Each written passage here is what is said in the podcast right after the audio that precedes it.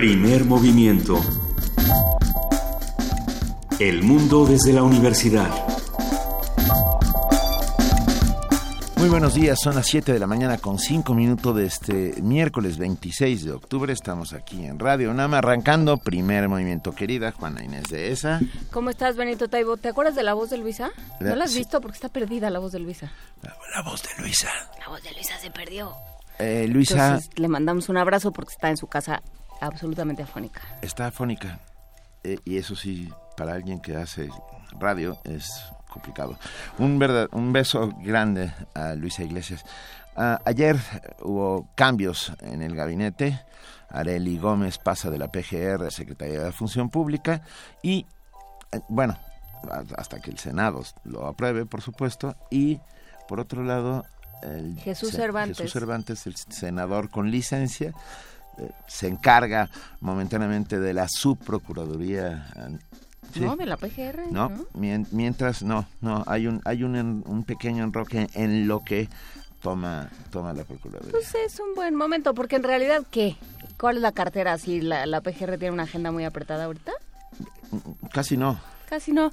solo eh, tiene que agarrar a Duarte, a Borges. solo tiene que poner en orden este país y, y negociar con las diferentes fuerzas para lograr que podamos todos vivir en paz. Pero, pero mira, ya llevamos tanto tiempo. Sí. O sea, tampoco se iba a arreglar ahorita, ahorita.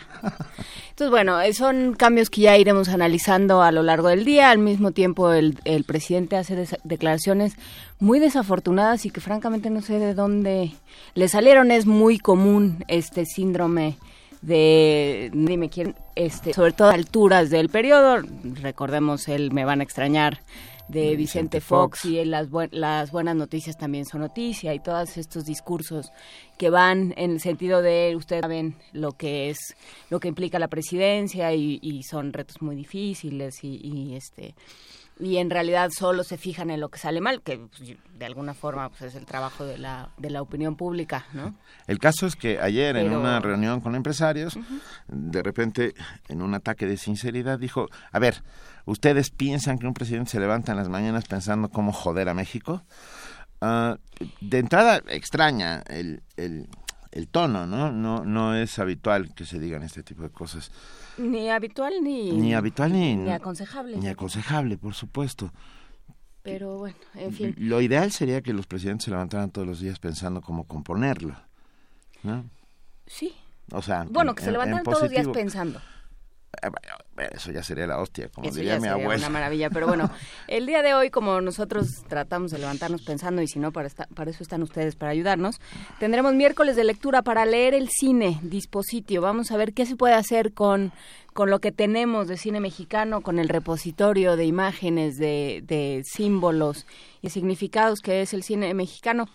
Y lo platicaremos con Nila Guis, ella es cineasta y restauradora fílmica. Y Qué bonito trabajo, ¿no? Eh, Qué bonito, la verdad, sí, por supuesto. Y, y siguiendo con el cine, hoy nuestro hombre en Morelia, Juan Arturo Brennan, director de cine y crítico musical, está desde el Festival de Cine de Morelia contándonos qué ha visto, eh, echando, siendo nuestro entomólogo preferido para que diseccione ese, ese insecto llamado cine y lo que está sucediendo en la ciudad de Morelia.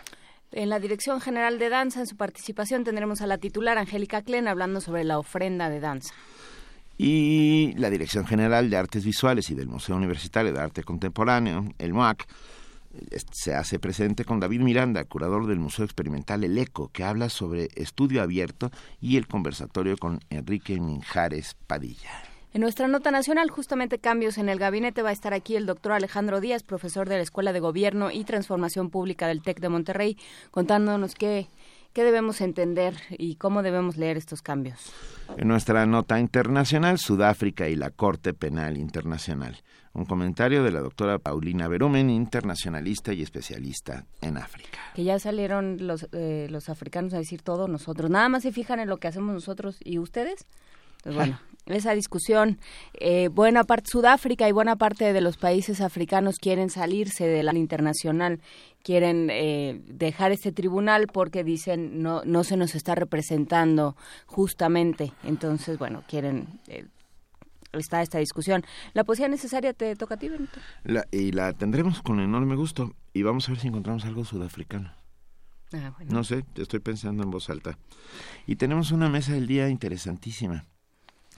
Ah, eh, tendremos aquí con nosotros a Silvia René Arias, que escribe para Tusquets una biografía, una vida y obra de, de Adolfo Bioy Casares. Ella lo conoció bien, tuvo varias entrevistas con él y es, es interesantísimo sin duda conocer eh, de la vida y obra de este, de este hombre que marcó una parte de la historia de nuestro tiempo junto con Borges, ¿no? Y que independientemente de su escritura, que por supuesto es eh, digna de estudio por, por muchas razones, tiene lo, lo, que retrata muy bien Silvia René Arias es este esta doble condición latinoamericana de muchos habitantes de, de América Latina que ven a su ven a ciertas partes de su país a pesar de vivir en una burguesía además en la burguesía eh, argentina de ese momento tan em, tan privilegiada con tanto acceso a educación, a diferentes manifestaciones culturales,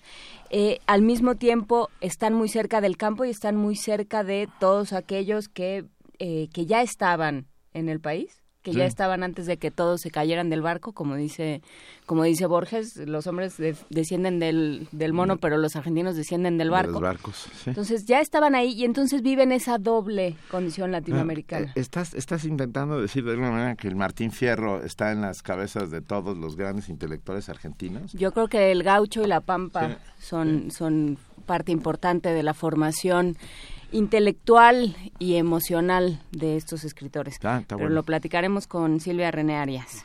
Y tendremos ya para cerrar la participación del programa universitario de bioética. El doctor Jorge Enrique Linares habla sobre la violencia sexual y el debate sobre la castración química.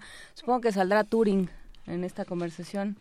Turing, el científico a quien ya acaban de perdonar no, bueno, gracias por perdonarlo. Sí, un perdón real, ¿verdad? La, reina sí este, publicó un perdón real. Si ustedes no recuerdan a Turing, él es el descifrador, un matemático descifrador del código Enigma, ese código que tenía que ver con las transmisiones cifradas de los alemanes durante la Segunda Guerra Mundial.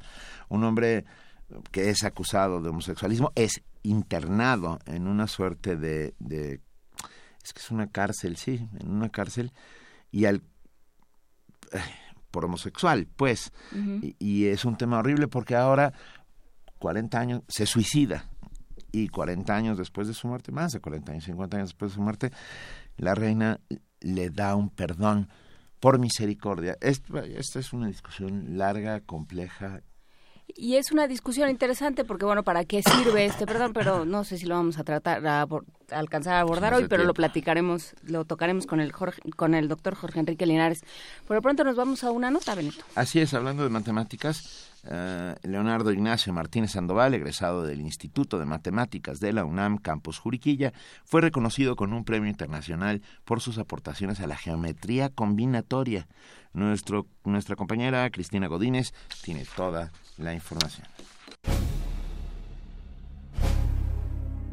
Por sus aportaciones a la geometría combinatoria relacionadas con el teorema de Hall, Leonardo Ignacio Martínez Sandoval obtuvo el Award for Best Contribution Egresado del doctorado en matemáticas del Instituto de Matemáticas de la UNAM, Campus Juriquilla, el investigador reveló a Radio UNAM que fueron sus padres quienes le inculcaron el interés por la resolución de problemas.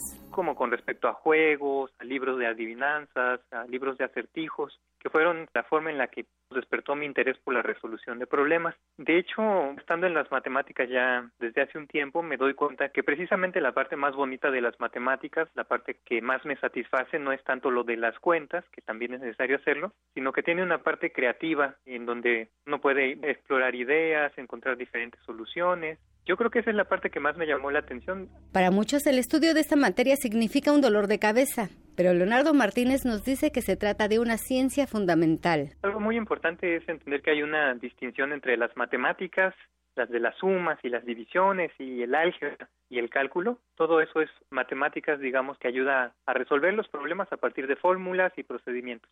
Pero hay otra parte de las matemáticas que se parece mucho más al arte, que es la resolución de problemas. Y en la resolución de problemas ya no las cosas se resuelven directamente con una fórmula, sino que hay que pensar en una solución, hay que combinar varias ideas y bueno, eso eventualmente desencadena en la investigación, que sería lo equivalente a pintar una nueva pintura o a componer una obra musical. El joven investigador actualmente realiza una estancia postdoctoral en la Universidad Ben Gurión de Israel. Para Radio UNAM, Cristina Godínez.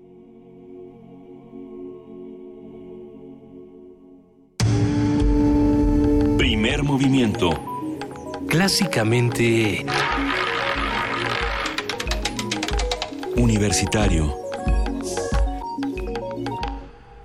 Oye, Juan Inés de esa se nos olvidó mencionar que ayer el PRI en la tremenda corte expulsó a, Duarte de sus filas. En fin, eh, o sea, sí, a mí lo que me parece grave es que sea lo único que le va, vaya a pasar a Duarte. Sí. O sea, que, ¿qué? ¿No?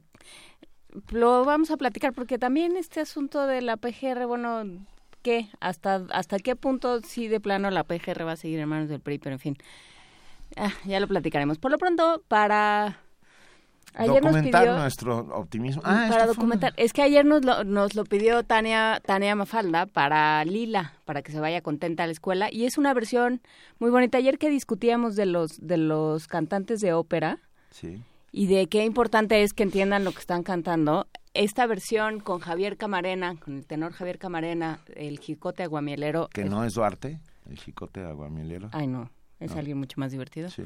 Vamos a escuchar a Javier Camarena con el jicote aguamielero para Lila. Para Lila. La reina de las abejas estaba en el panal y le dijeron, Regia Majestad, alguien le quiere hablar. Cortado entró el jicote, humilde de con pero ilusionado de pedir, pedirle su corazón. Parece, parece que no sabe, no sabe con quién trata, igualado picotón. Soy la reina, la reina por bonita y un jicote aguamielero. No cuadra con mi amor silencio quedó el jicote con tanta humillación. A la orgullosa reina del panal así le contestó. Leí que éramos iguales a según la constitución. La sociedad sin clases la creí, pero ya vio que no y el jicote aguamilero con bigotes de aguacero, resumbando regresó a su maguey. Sin rubores en la frente, porque últimamente a la sombra de las pencas estuvo. La reina de las abejas estaba libando miel y una de sus obreras le gritó Ahí está de nuevo aquí, mandando cerrar la puerta, la reina se le negó, porque su afán es que se ha de casar con un emperador. Parece, parece que no sabe, no sabe con quién trata ese prieto barrigón soy la reina, la reina por bonita y un jicote aguamielero. No cuadra con mi amor. Fruncido quedó el jicote, arqueándose de dolor. En su pesar cantando el infeliz, así se despidió. Dios, reinecita hermosa, ay, que me trató tan mal. Pero según las leyes del país, aquí todos son igual. Y el Quijote aguapielero con bigotes de aguacero, resumbando regresó a su maguey. Sin rubores en la frente, porque últimamente a la sombra de las ventas es el movimiento. Clásicamente... Diverso. Miércoles de lectura. Dispositio es el primer largometraje documental realizado con fragmentos de películas mexicanas que representa un homenaje al cambio de formato análogo a digital en el cine y cuya producción reunió a más de 20 instituciones públicas y miembros de la sociedad civil. Con este proyecto también se favorece el resguardo y la preservación de películas que datan de hace más de 100 años, en las que se puede apreciar a personajes emblemáticos de la historia nacional, como Pancho Villa, Emiliano Zapata, Frida Kahlo y Agustín Lara. La selección de material audiovisual proviene del, del, archivo fílmico que conservan instituciones como la Filmoteca de la UNAM y la Cineteca de la UNAM, por, del Nacional, perdón, de la Cineteca Nacional, por lo que muchas de las piezas cinematográficas que aparecen en dispositivo se expondrán al público por primera vez como recortes fílmicos inéditos. Hoy conversaremos sobre la propuesta de dispositivo con Nila Guiz, cineasta y restauradora fílmica, y es presidenta de la Asociación Mexicana de Artistas y Profesionales del Cine y el Audiovisual, AMAPSIA, Asociación Civil. ¿Cómo estás, eh, Nila Guiz? Hola, buenos días. Muy bien, aquí gusto con saludarlos. Eh, eh, se, ve que hoy va a ser un día soleado. Ay, ¿sí? Pues no, eso esperamos, Está pero... saliendo el sol justo en este momento. Ay, bueno, qué maravilla. Qué bueno que nos lo dices porque estamos aquí metidos. Cuéntanos, ¿qué es Dispositio? Eh, pues mira, es un documental, como bien lo dijeron ya ustedes, que ha llevado cinco años de nuestras vidas, porque no nada más hablo de pues la vida de su servidora, sino de eh, colegas, eh, instituciones y amigos porque eh, si bien saben el cine análogo pues se está despidiendo casi completamente en este caso del país. El año pasado Kodak ya no está en el país. Todavía podíamos comprar películas aquí. La compañía las vendía sin embargo, ya ahora se piden a Estados Unidos. Eh, yo todavía tuve la dicha de grabar en, análogo, es decir, en la cinta, en el formato 35 milímetros. Ahora las escuelas de cine pues ya lo están desplazando totalmente y se filma en digital. Eh, tuve la fortuna de trabajar unos años en la Cineteca Nacional como restauradora fílmica en la especialidad de sonido.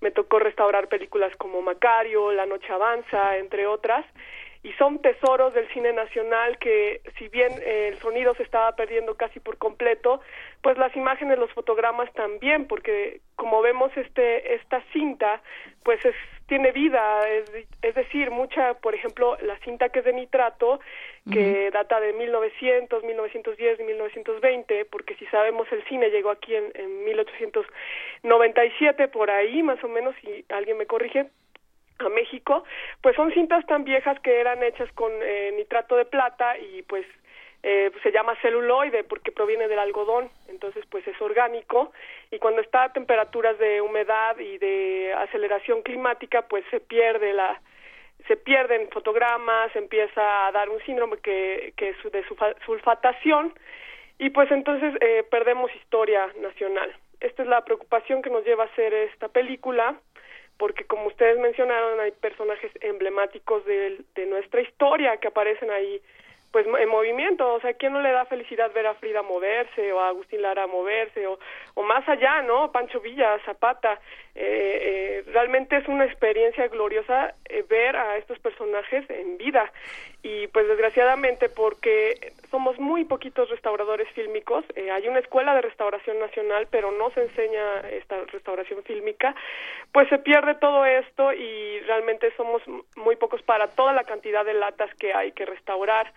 Yo le hago un homenaje aquí a mis colegas y pues muchos de ellos participan en esta película precisamente porque pues son seres raros que han dedicado toda su vida a a, restaurar la historia de México y pues hay que agradecerles que la historia de, del siglo XX está ahí y hay alguien que se está preocupando, sin embargo, pues queremos hacer un llamado a la sociedad para que se den cuenta de que necesitamos más manos, necesitamos más presupuesto para toda la cantidad de tesoros que hay tanto en Filmoteca de la UNAM como Cineteca Nacional.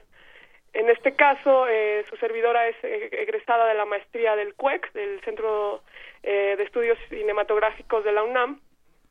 Soy de la primera generación de esta maestría. Entonces, pues nos congratula mucho anunciar que la primera generación ya está picando, no nada más en, mi caso, sino en, el caso de mis compañeros, en temas documentales que realmente sirven para toda la nación. Oye, a ver, Nila, déjame preguntarte algo. En dispositivo es una serie de fragmentos puestos o, hay un hilo conductor. ¿Y cuál es ese hilo conductor? Ay, qué bueno que lo preguntas. Pues precisamente el hilo conductor es la película. Le damos bolsa a la película.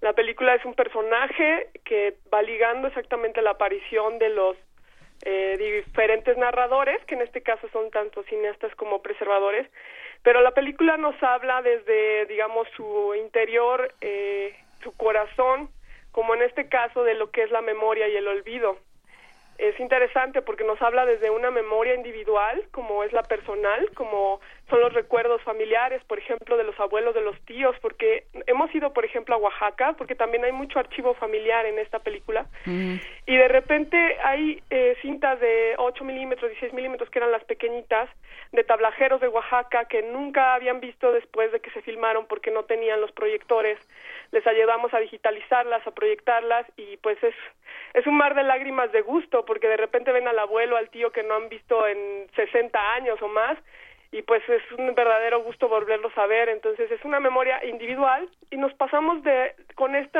mismo narrador que es la película a una memoria colectiva como era el México, incluso hay tomas por ejemplo de insurgentes eh, muy bonitas donde todavía están mm, pues algunos eh, centros comerciales eso de, de los sesentas o, o no sé, es muy diferente, todavía no existía ni el Metrobús, entonces pues eh, reparar en esa en ese cambio histórico del país. También es precioso verlo en imágenes porque de repente se nos olvida y pensamos que siempre ha sido así no sí.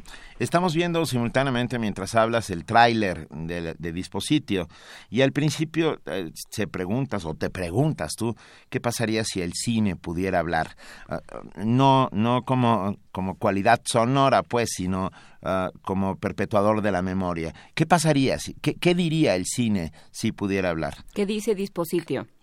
Sí, a nosotros nos gustaría que dijera, nos imaginamos que dice que pues hay que eh, poner atención en esas partes que realmente, como dicen, tan grande es su país como cuida su pasado y de repente nuestros archivos se está haciendo un gran esfuerzo, sí, no lo dudo, por todas estas instituciones y, por ejemplo, por el Archivo General de Nación, en caso de los archivos de biblioteca o las pinacotecas, pero hay, hay un exceso de, de, de, preocupación tanto por Filmoteca, por Cineteca, que no se ve reflejado en nuestras autoridades, es decir, es tan poquitos que somos y estamos haciendo un sobreesfuerzo para grabar, para digitalizar, para recuperar esta historia del México del siglo XX que de repente nuestras autoridades conocen, no, no saben todo lo que implica, porque no es lo mismo restaurar una fotografía, que también tiene cuestiones fotoquímicas, como restaurar una película, porque aparte de todo esto fotoquímico, tienes que saber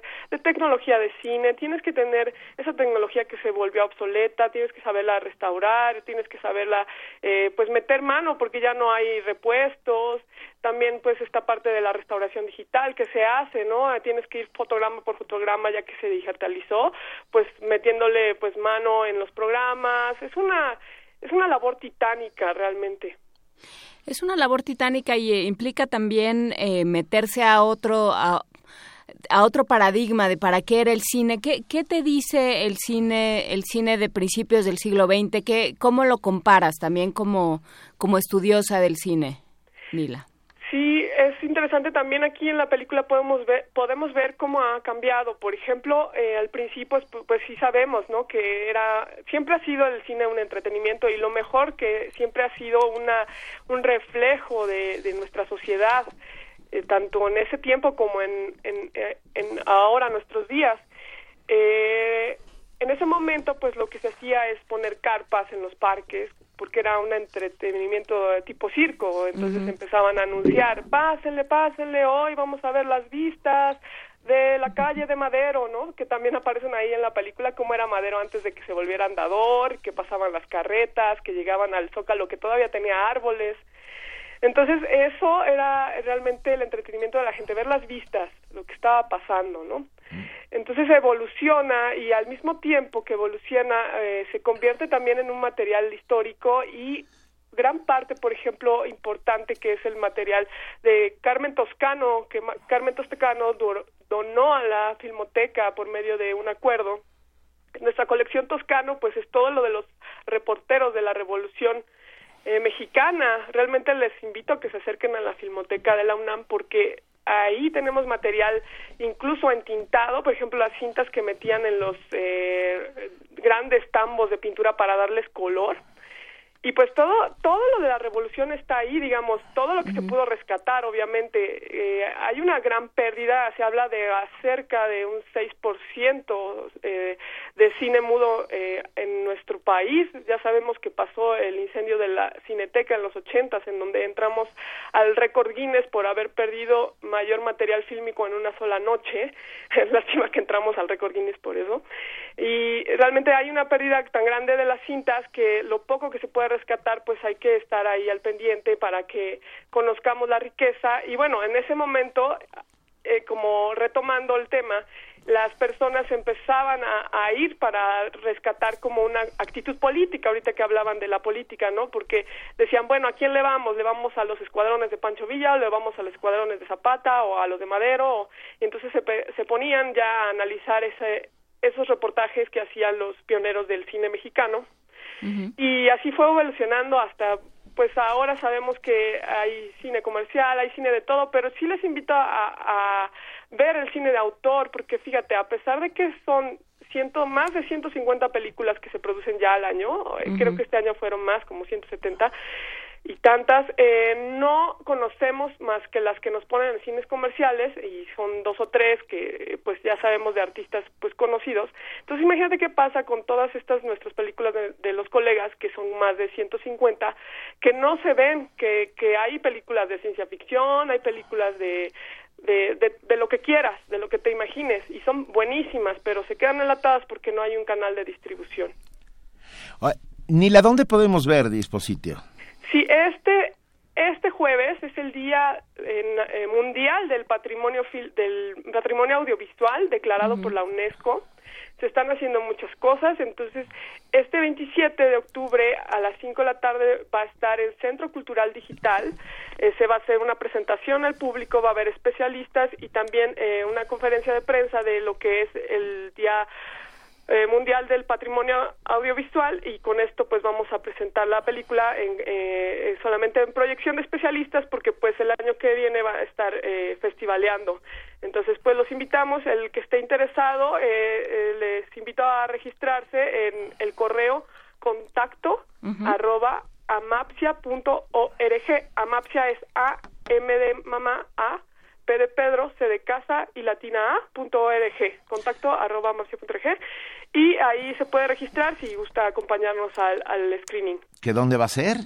En Centro de Cultura Digital, ahí es la Estela de Luz que está en Reforma, saliendo de Metro Chapultepec. O sea, esta vez iba a servir para algo la estela de luz. Qué, maravilla. Oye, Nila, muchísimas gracias por estar esta mañana con nosotros y mucho éxito a seguir encontrando y restaurando nuestro patrimonio audiovisual, que creo que es, la, es parte de nuestra identidad, de nuestra cultura, de la, de la manera en que somos. De verdad, muchas gracias, ¿eh? Gracias a ustedes, que tengan excelente día. Igualmente, un abrazo. Igualmente, muchas gracias, Nila Guis. Y tenemos algo maravilloso. Eh, usted no lo va a poder ver porque esto solamente es radio, pero la primera película sonora fue El cantante de jazz, hecha en 1927, y era Al Johnson, eh, un personaje, un judío pintado de negro, que hace esta espléndida, espléndida película. Eh, escuchemos un fragmento del cantante de jazz.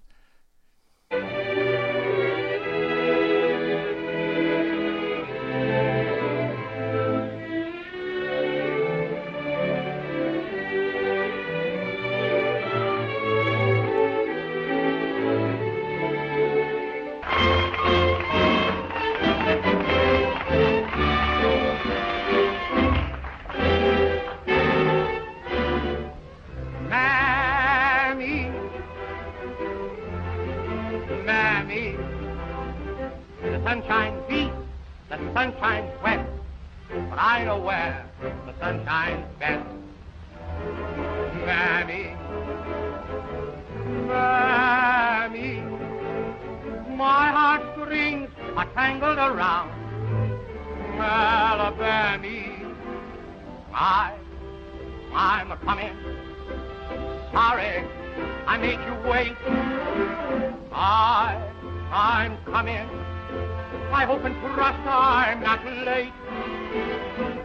Mammy, Mammy, I'd walk a million miles for one of your smiles on my Mammy. Ah, Mammy, my little Mammy. The sun shines east, the sun shines west, but I know where the sun shines best. It's on my Mammy I'm talking about. Nobody else's. My little Mammy. My heartstrings are tangled around. Alabama. Mammy, I'm. Estamos de regreso aquí.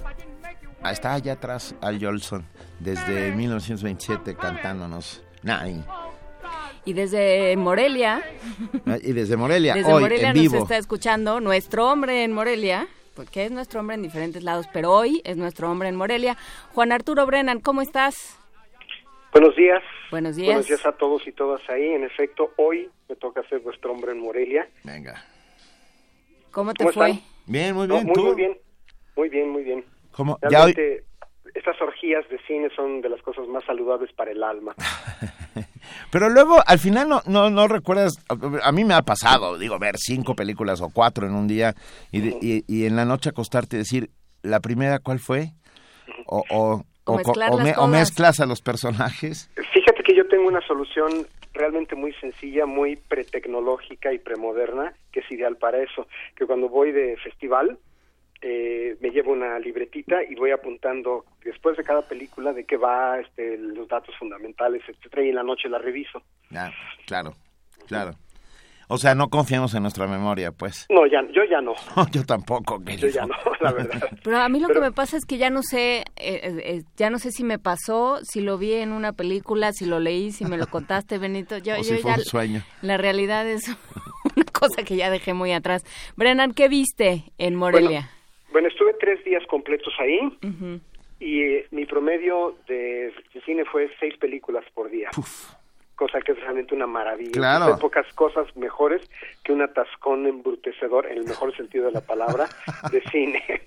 Vi 18 películas de largometraje, de las cuales siete mexicanas y 11 extranjeras, y 10 cortometrajes que alcancé a ver, cinco mexicanos y cinco extranjeros. Y de todo ello, cuatro documentales y 14 ficciones. Ese es el resumen, a grosso modo, de lo que vi. Wow.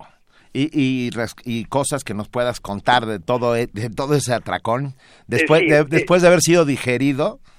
Eh, sí, bueno, el que fue digerido fui yo, yo fui digerido por el cine. A mí me masticó el cine de manera gozosa y realmente la pasé muy bien porque además me encontré mucha gente conocida del medio cinematográfico, colegas, amigos y alumnos del CCC, de la Cineteca, en fin, fue además de muy satisfactorio cinematográficamente, fue muy divertido en lo social, aunque debo haber tenido así como 15 minutos para socializar en los tres días. Venga, o sea, sí fuiste a hacer lo que lo que querías hacer, pues. Porque, Básicamente. Porque luego, básicamente- luego los festivales de cine son una suerte de fiesta, ¿no? Que se prolonga día y noche y lo, y nadie llega a las películas. Tú sí fuiste a ver las Exactamente, películas. yo cuando voy a un festival, yo voy a lo que te truje, como Eso. dice este, la Real Academia, Ajá. y evito las fiestas, los reventones, porque finalmente, eh, ah, si son muy nocturnos, eh, no puede uno Muy. levantarse a la función de prensa que suele ser a las nueve de la mañana. Y si son en la tarde, etcétera, pues se pierde uno dos o tres películas de, de las funciones de noche y realmente no vale la pena. Fiestas, eh, ah, en fin, sobran, hay de todos y realmente no hay mayor cosa que hacer, a menos de que uno esté en la industria. Y estas fiestas son para conectar ventas y coproducciones. Este, Como yo no tengo nada que ver con eso, yo me dedico a ver cine como loco y luego me voy a merendar un sándwich y luego voy a dormir. Pues sí, como eres un ñoño eh, corresponsal de primer movimiento, como todos en, en este lugar, cuéntanos qué viste. Exactamente. Bueno, eh, les, les tengo aquí una noticia breve de lo destacado, no les puedo hablar de todo lo que vi. Entre las eh, películas extranjeras destacaría La La Land, de Damien Chazelle, que es un espléndido, muy divertido y muy entrañable homenaje a los musicals clásicos de Hollywood, donde, eh, bueno, está filmado con realmente de una manera muy espectacular. Tiene un plano secuencia musical al principio, larguísimo y complicadísimo, en una autopista de Los Ángeles, que es muy deslumbrante, ¿no? Y tiene como ventaja que sus dos protagonistas, pues, por finalmente es un musical tradicion- tan tradicional que es- se centra en una historia de amor, que son uh, Ryan Gosling y Emma Stone, de veras que desquitaron el sueldo porque aprendieron a cantar y a bailar y él aprendió a tocar el piano. Entonces eh, eh, hay una credibilidad en, en- en el performance musical y, y coreográfico muy, muy notable. Fue una de las películas más exitosas de, del festival. Estoy seguro que se va a estrenar prontísimo en cartelera. Se llama La La Land y es de Damien Chazelle. No sé si han oído ustedes hablar algo de ella. No, Sí. no, y a mí me gustan mucho los musicales. Yo sé Pues- que no es tanto tu género, pero el mío sí. Al mío muchísimo. también.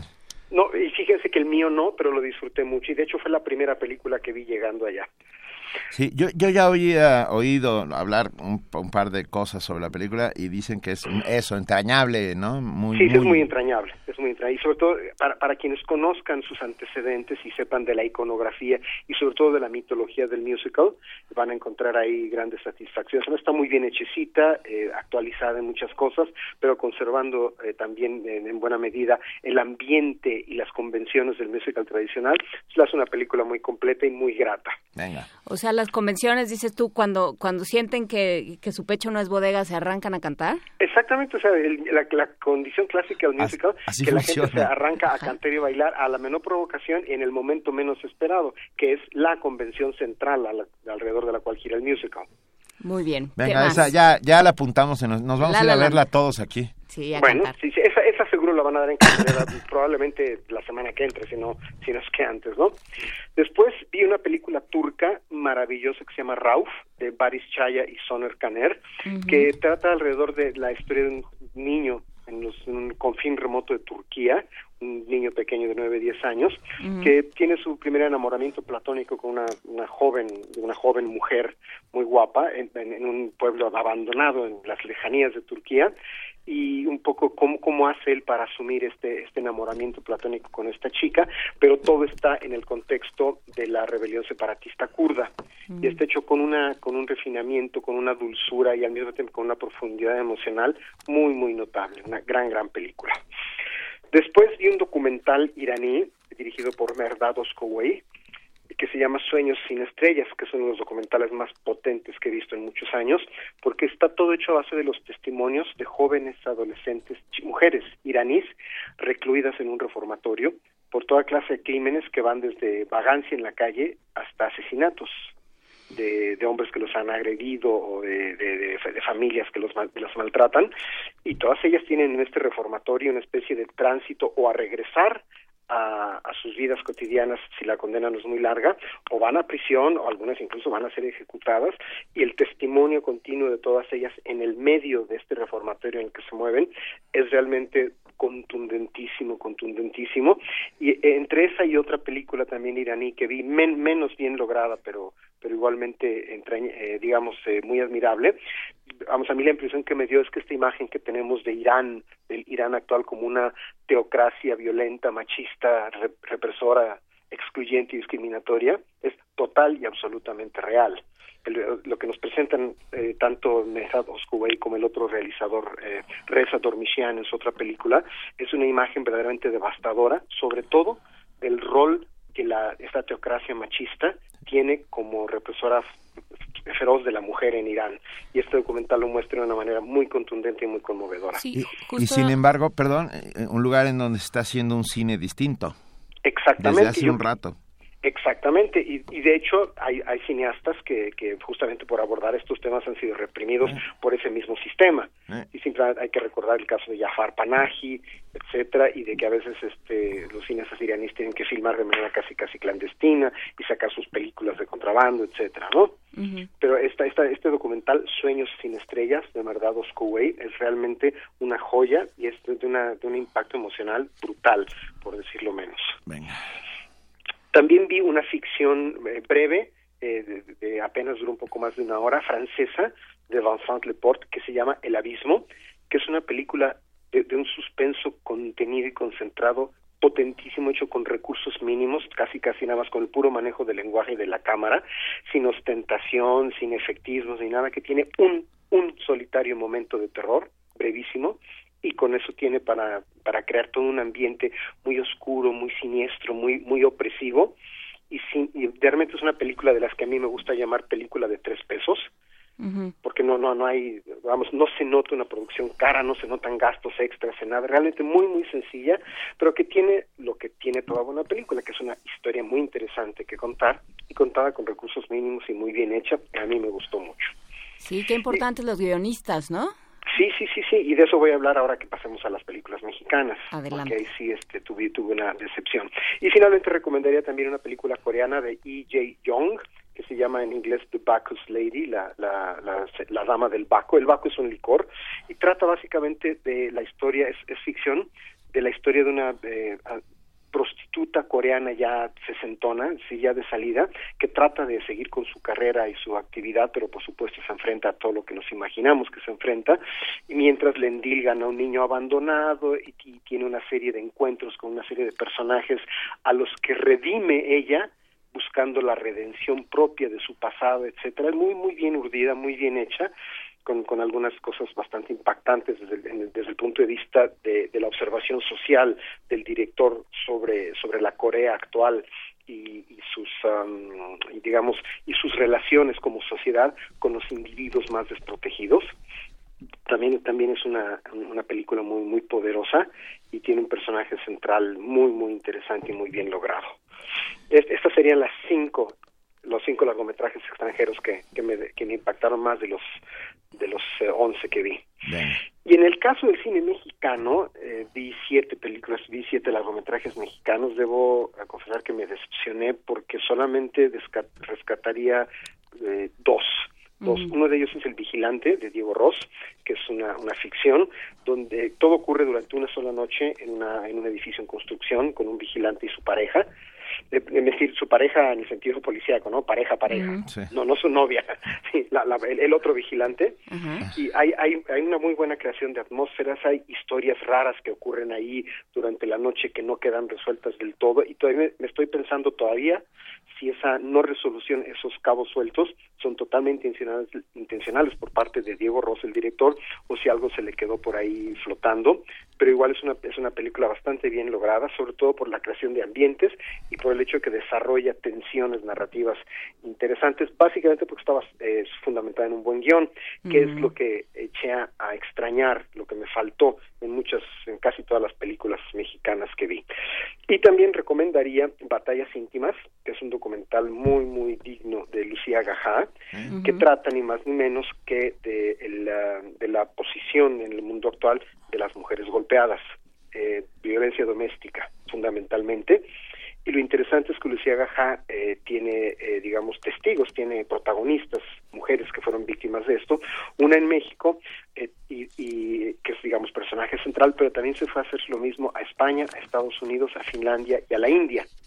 Ah. Y tiene una mujer eh, en cada uno de los lugares, me quiero recordar que en Finlandia son, son, dos, y, de pronto hay testimonios secundarios, pero están centrados en una mujer, y es muy interesante ver que este problema no es privativo necesariamente de, de, de sociedades como la nuestra. El hecho de que haya incluido a Finlandia en esto es muy, muy notable yo conozco más o menos de cerca la sociedad finlandesa y, y, la protagonista finlandesa habla de que hay una lo que llamamos una cifra negra, una, una numeralia, una estadística negra de, de violencia doméstica en Finlandia que, que, es, que es un problema social importante. ¿Qué? La diferencia, por supuesto, es que allá a diferencia de otros lugares como acá, el problema no levantan la alfombra y lo barren debajo de la alfombra sino que lo airean, lo orean, lo tratan públicamente y hay instituciones gubernamentales para, para hacerse cargo de, de este asunto y no lo, no, no lo niegan, no lo ocultan y no lo minimizan, como es lo que hace básicamente la institución gubernamental toda en este país. Y la sociedad es tu cruz, mijita.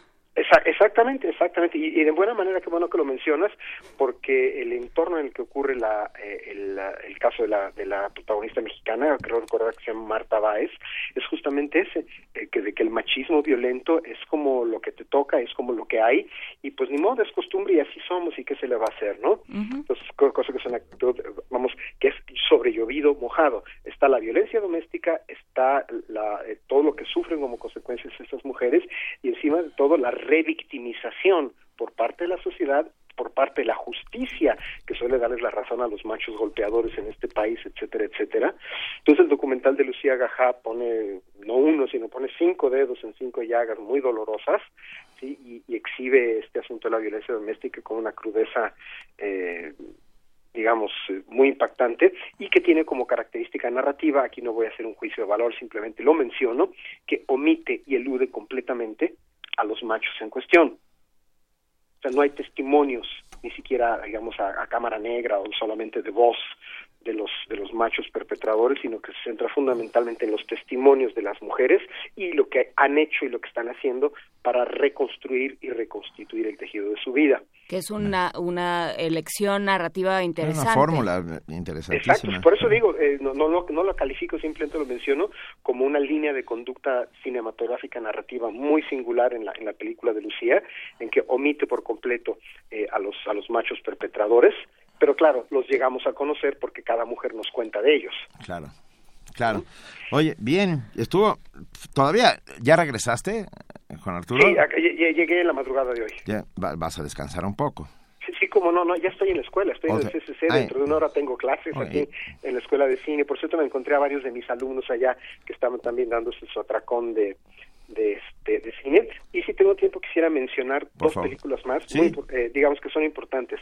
Eh, eh, exhibieron allá lo que me parece que es la, más reciente película del realizador holandés Paul Verhoeven, que se llama en francés Elle, es decir, ella, que todo el mundo antes de que yo la viera, me dijo, no, esto es lo mejor del festival, es la película este del festival. Y Verhoeven es un cineasta al que yo le tengo respeto, me gusta su cine, por supuesto la fui a ver, y resultó ser una película industrial, comercial, francesa, muy bien hecha, muy bien urdida, de un producto de calidad, con eh, protagonizada por Isabelle Huppert, que nace una más de sus mujeres psicóticas que le quedan tan bien. Desde, desde 1980.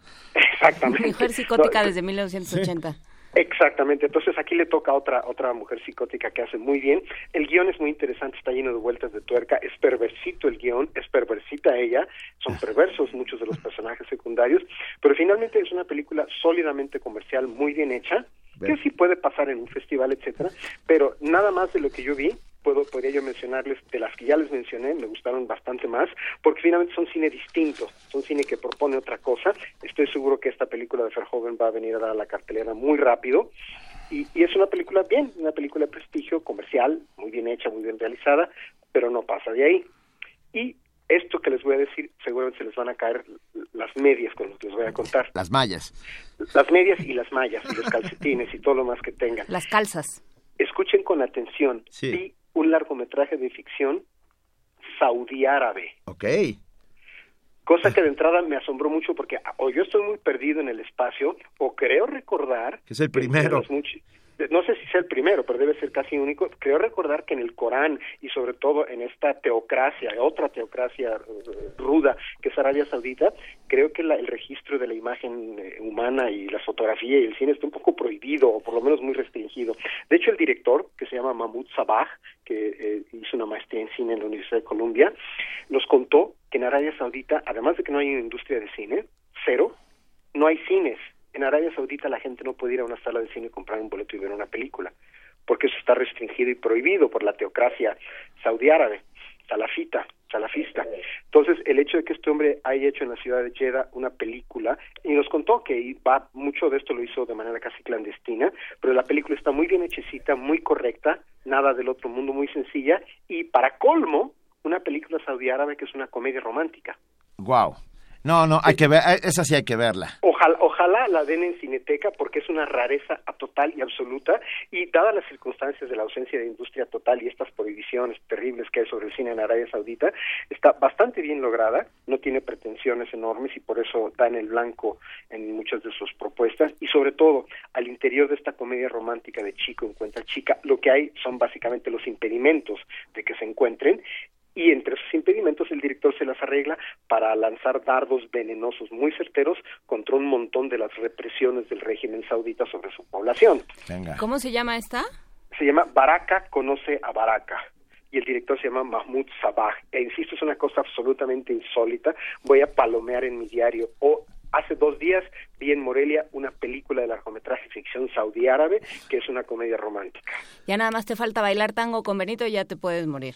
Bueno, este, a la brevedad me invitan allá al estudio y le, damos. Ahora, si puedo escoger yo, me gustaría, me gusta mucho la cadencia de esta canción que se llama ah, ah, Por una cabeza. Perfecto. Este tango tradicional por una cabeza.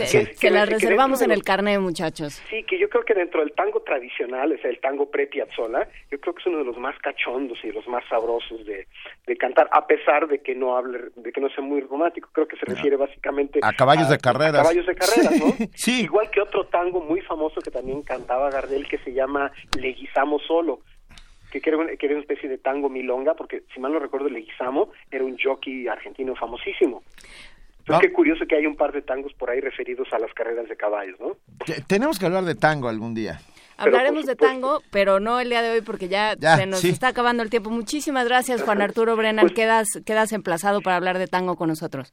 Así es, ese es el reporte entonces y bueno, ojalá que, que, parte de este material, y bueno, debo decirles, vi una proporción mínima de la programación porque Morelia es un atascón de cine verdaderamente formidable, vi lo que pude. Ojalá que una buena parte de la producción, sobre todo insólita y extra hollywoodense, pase por algunas de nuestras salas y sobre todo por Cineteca, porque hay mucho material que vale muchísimo la pena ver. Vale.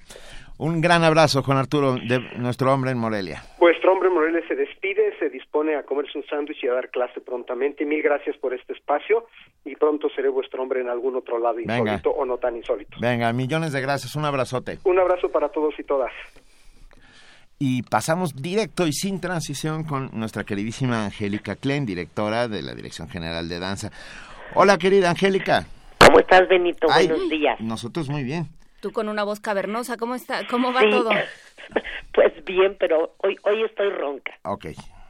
Eh, pero pues contenta de estar con ustedes y este y bueno hoy quiero platicarles un poquito eh, saben que se acerca el, el Día de Muertos y pues bueno, hay muchas tradiciones, eh, mucha gente pone sus altares, eh, danza no es la excepción, también tiene ya una, una tradición. Eh, vamos a hacer una ofrenda de danza este próximo sábado. Nos encantaría que nos acompañaran. ¿Qué, qué, qué es la ofrenda de danza? Es una convocatoria que lanzamos para los grupos universitarios y estamos muy contentos porque van a van a participar cerca de 200 estudiantes de facultades como ciencias políticas, filosofía y letras, eh, la Facultad de Ciencias, tenemos a la Escuela Nacional Preparatoria, al CCH, tenemos a los talleres libres de danza y lo que lo que van a hacer es una puesta en escena en donde pues prácticamente hacen una ofrenda en, en honor al Día de Muertos. Entonces creo que va a ser eh, muy agradable ver a grupos de contemporáneo, de jazz, de árabe, de hawaiano y taitiano, de breakdance, en diferentes espacios en el Centro Cultural Universitario. Estarán en la explanada de la Espiga y en la explanada de la, de la Fuente a las 3.45 este sábado, por casi dos horas, este, haciendo danza y haciendo una ofrenda eh, por el Día de Muertos con pues bueno, tienen eh, eh, aquí sus coreografías. Es muy padre porque de alguna manera se, se, se, con estos espacios se plantea la posibilidad creativa de los jóvenes y cómo los jóvenes pueden hacer cosas maravillosas por medio de la danza. Entonces, pues veremos de eh, eh, coreografías que han titulado De la mano con la muerte o Espíritus de amor, eh, soñando la ofrenda, eh, sin voz, es sin voz. orquesta de muertos. Es, es, es, es maravilloso ver la creatividad que, que todos los participantes tienen y el gusto por tener una tradición como lo es el Día de Muertos, como lo son estas ofrendas que, que pues ustedes saben que eh, es, es algo que, que, que pues distingue a nuestro país y qué maravilla poderlo hacer también con danza, porque pues ya sabemos que la danza es un derecho de todos y también es un derecho para ofrecer eh, a, a la comunidad por motivo del, del Día de Muertos pues puestas en escena cortas en diferentes espacios en el Centro Cultural. Venga, sábado 3.45 de la tarde, Centro Cultural Universitario, ahí en la, en la gran explanada. Sí, vengan a, a, pues a unirse a esta maravillosa ofrenda de danza y este y, y, y no me voy sin antes, ya saben, decirles que tenemos 10 pases dobles para este domingo para el taller coreográfico a las 12.30 en la sala Miguel Covarrubias. Acompáñenos, va a ser maravilloso, hay una un estreno, un reestreno de una obra de la maestra Margarita Contreras y habrá una pequeña plática eh, porque el, el programa de este de este fin de semana está ligado a la campaña He for She. Se presentarán, se presentarán obras de diferentes coreógrafas con diferentes visiones y habrá una pequeña charla sobre el tema de equidad de género. Así es que creo que será maravilloso que puedan acompañarnos. Es el domingo. A las 12.30 en la sala Miguel Covarrubias, Venga. taller coreográfico de la UNAM. Muchas gracias, Angélica Klen, y que te mejores. Nos Un escuchamos gusto, la hasta luego. Te mandamos un abrazo y nos vamos a una pausa. Primer movimiento. Clásicamente Universitario.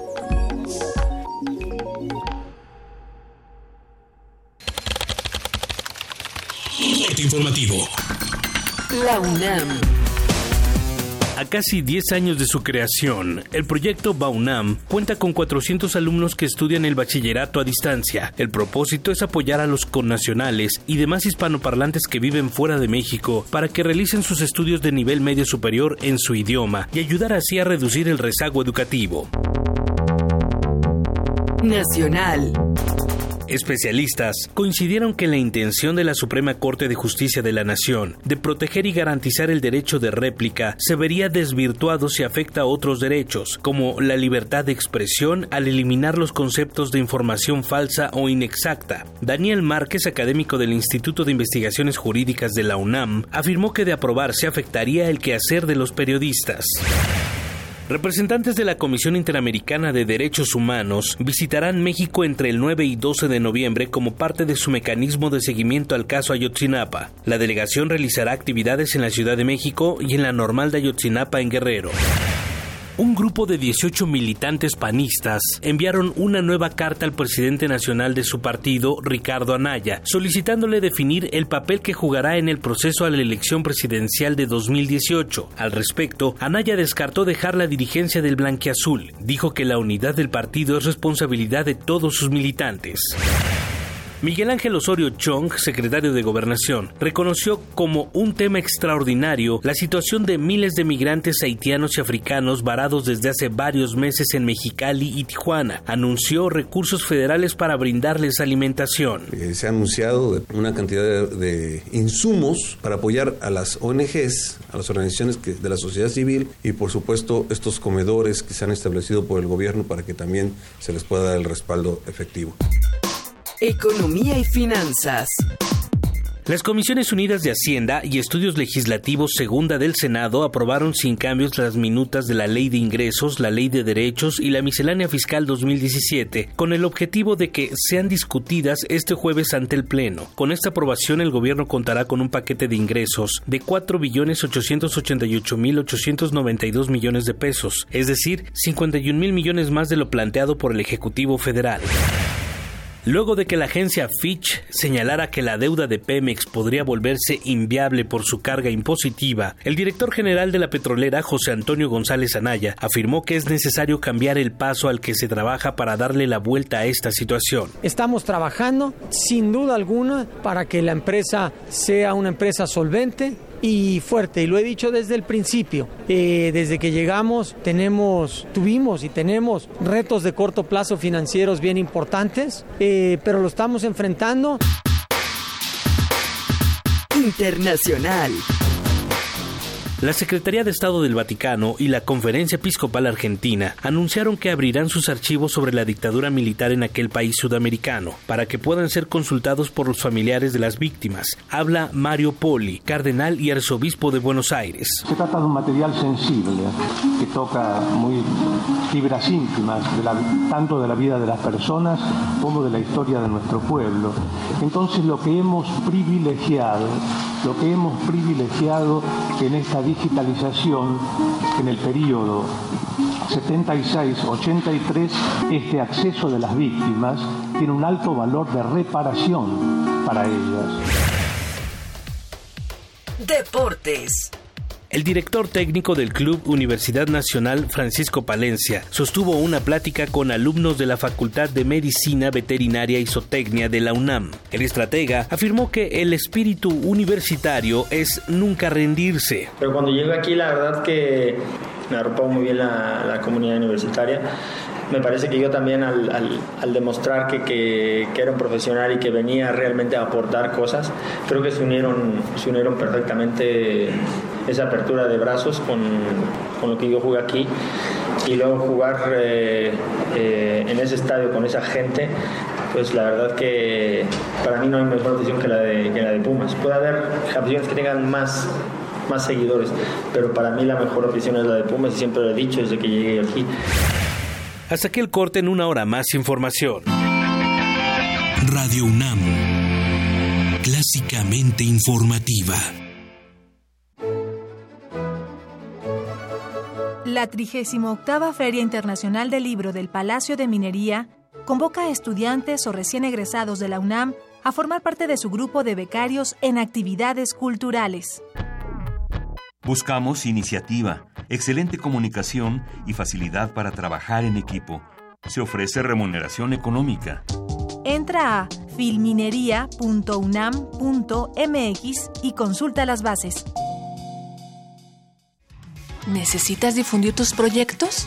¿No sabes cómo aprovechar la web? Inscríbete al curso Comunicación Estratégica en Redes Sociales, del 8 de noviembre al 20 de diciembre. Aprende a crear contenidos, administra, crea y gestiona estrategias de promoción en la web 2.0. Informes y preregistros al 5536 9699 y al 5871 8735. Más información en www.acatlan.unam.mx diagonal Radio UNAM. Ven, estás a unos clics de cambiar tu proyecto. Radio UNAM y la FES Acatlán invitan. El Partido del Trabajo, más vivo que nunca. Así quedó de manifiesto con la confianza depositada por el pueblo de México a las candidatas y candidatos en estados, distritos y municipios del país. Gracias a la seguridad de tu voto, el PT crece y se fortalece. A cumplir nuestro compromiso con México, seguiremos siendo la oposición que el pueblo exige. No te vamos a fallar. Partido del Trabajo, orgullosamente de izquierda. Cuando piensas en China, piensas en Chop Suey, dragones, Pekín, galletas de la suerte, arte, moda, tecnología. modernidad. China no es como la pintan. Obras maestras del Museo Nacional de Arte de China. Descúbrelas en San Ildefonso. Abrir puertas. Perder el miedo. Abrazar lo nuevo. Aprender. Especializarte. Basta que quieras dar el paso. Atrévete con los cursos y diplomados que la UNAM tiene para ti. Ingresa a docencia.tic.unam.mx y lánzate a una nueva aventura que cambiará tu vida. Vive plenamente tu vida digital. Dirección General de Cómputo y de Tecnologías de Información y Comunicación, UNAM.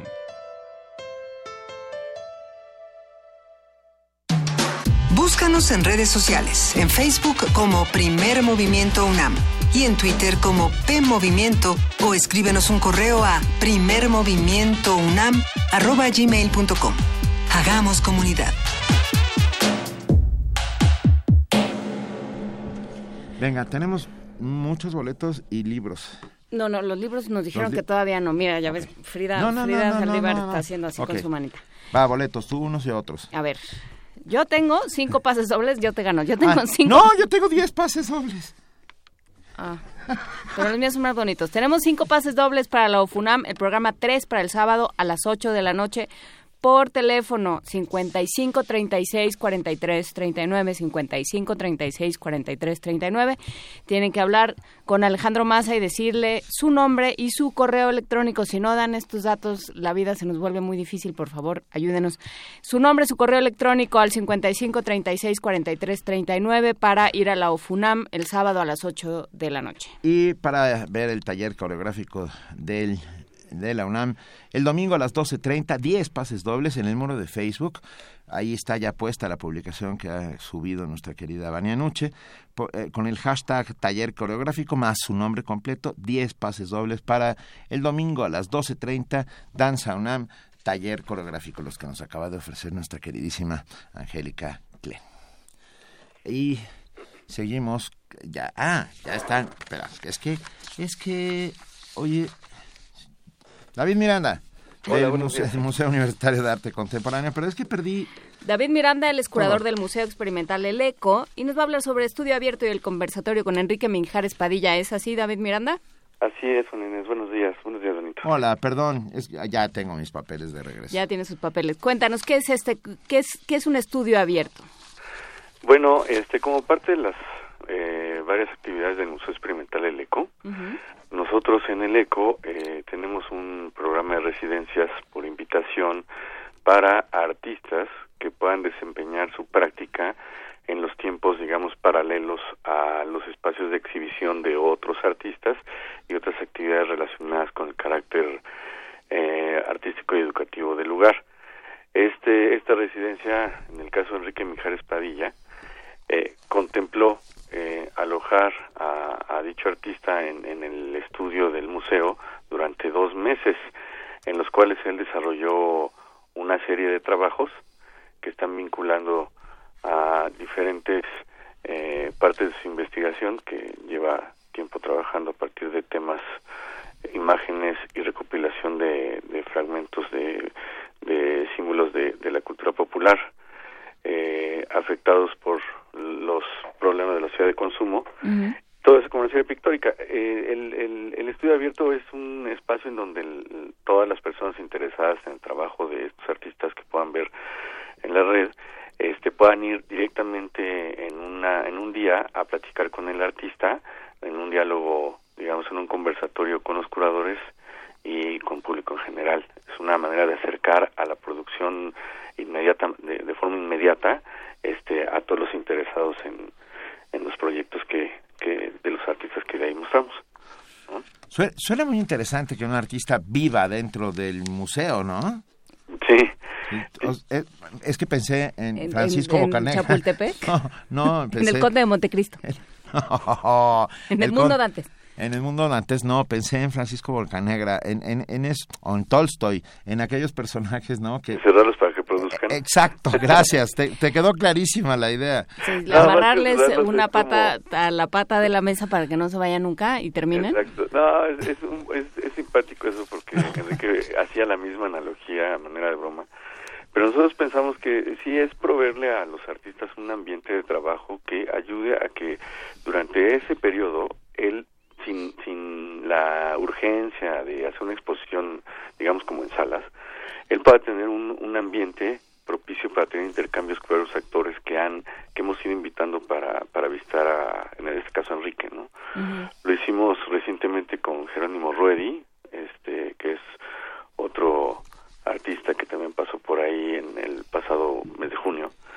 Y bueno, es una actividad que, que, que también se lleva a cabo con curadores, ¿no? Este, entonces, eh, son, son espacios que, que el museo ha, ha tenido a bien desarrollar para, para generar ese intercambio y ese campo de, de- de investigación que también es necesario que, que en este caso el Museo Contemporáneo provea, no solamente como espacio de exhibición, sino también como un- una plataforma de trabajo e investigación. Suena, suena francamente interesante. ¿Cuándo podremos ver algo eh, de, de todo esto? Bueno, el día, día de mañana, 27 de octubre a la una de la tarde, en, en el anexo del museo, en el taller, este se hace el estudio abierto de Enrique Mijares Padilla y, y bueno, pues están todos cordialmente invitados. También, eh, digo, aprovechando aquí la, Ya que oportunidad, estamos este, en la sala Daniel Montt como parte del programa Sala Montt. Eh, tenemos una exposición de tres jóvenes artistas que se llama No te pregunté, eh, que es una muestra que se compone de pintura, dibujo, gráfica y video, eh, la producción más reciente de estas de estas artistas, ¿no? Y es a partir de la reflexión de qué es lo que se produce en nuestra labor, en la vida cotidiana y, cuáles son las afectaciones eh, en esta sociedad de consumo en la cual los poderes y la oligarquía cada vez son más predominantes. Eh, y bueno, eso lo tenemos a, eh, el, del 19 al 30 de octubre y el próximo 9 de noviembre inauguramos con Víctor este, del Moral. Venga. Pues aquí estaremos para que nos vayas platicando de todas estas actividades. Muchísimas gracias, David Miranda, curador del Museo Experimental El Eco. Eh, va- vayan este 27 de octubre a la una de la tarde al estudio abierto y el conversatorio con Enrique Minjares Padilla. Vaya a ver a, a Edmundo Dantes, vaya a ver al artista en su elemento. Ok, muchas gracias. Te mandamos un Muchas gran abrazo. gracias, David Miranda. Un abrazo. Hasta luego.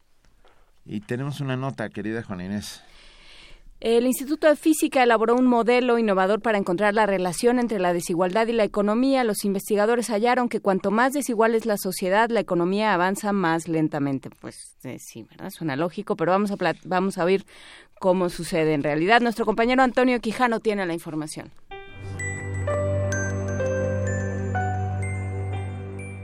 Investigadores del Instituto de Física de la UNAM elaboraron un modelo para encontrar la relación inversa entre la desigualdad en la distribución económica y la fluidez de intercambio.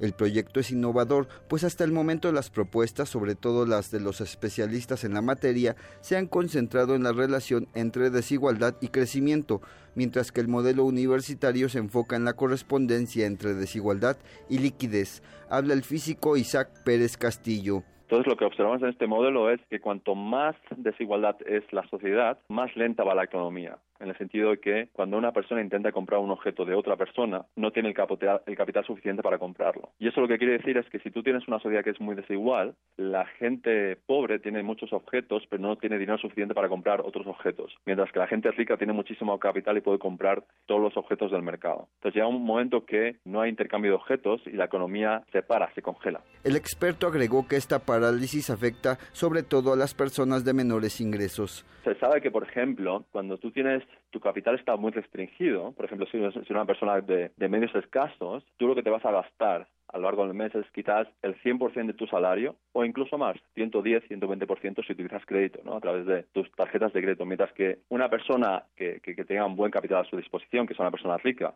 ¿sí? Sabemos que solo, solo se va a gastar 15, 5, 10% de su salario. Entonces, hay una parte del salario que está o una parte del capital que está congelado en las personas que tienen mucho capital que no que no se utiliza, que no circula en la, en la economía y que no ayuda a generar más dinero, eh, más beneficios, más puestos de trabajo, etcétera, De acuerdo con el físico Isaac Pérez, el modelo representa un primer paso que podría ayudar a construir predicciones más realistas sobre el comportamiento global de la economía. Para Radio UNAM, Antonio Quijano.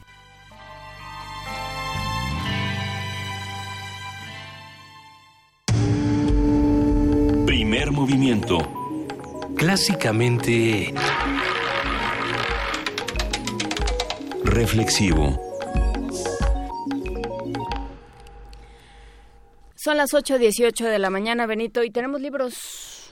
Sí, tenemos tres libros. Mira, es que te acuerdas que hablamos de, mm, por, por desgracia, hablamos de René Aviles Favila porque fue con motivo de su fallecimiento, pero Julián Romero, que siempre está atento a todo lo que decimos y a, todo, y a cumplirnos todos nuestros deseos, nos envió tres ejemplares de El amor intangible de René Avilés Favila. Se iban a ir, se van a ir Javier Cervantes para que no estés este, haciendo tweet dramas. Es que, es que nos manda Javier un, Cervantes nos, manda... un meme que dice ya no dan regalos por Twitter, ya mejor lleva mediocito y la mujer y hay una mujer que llora.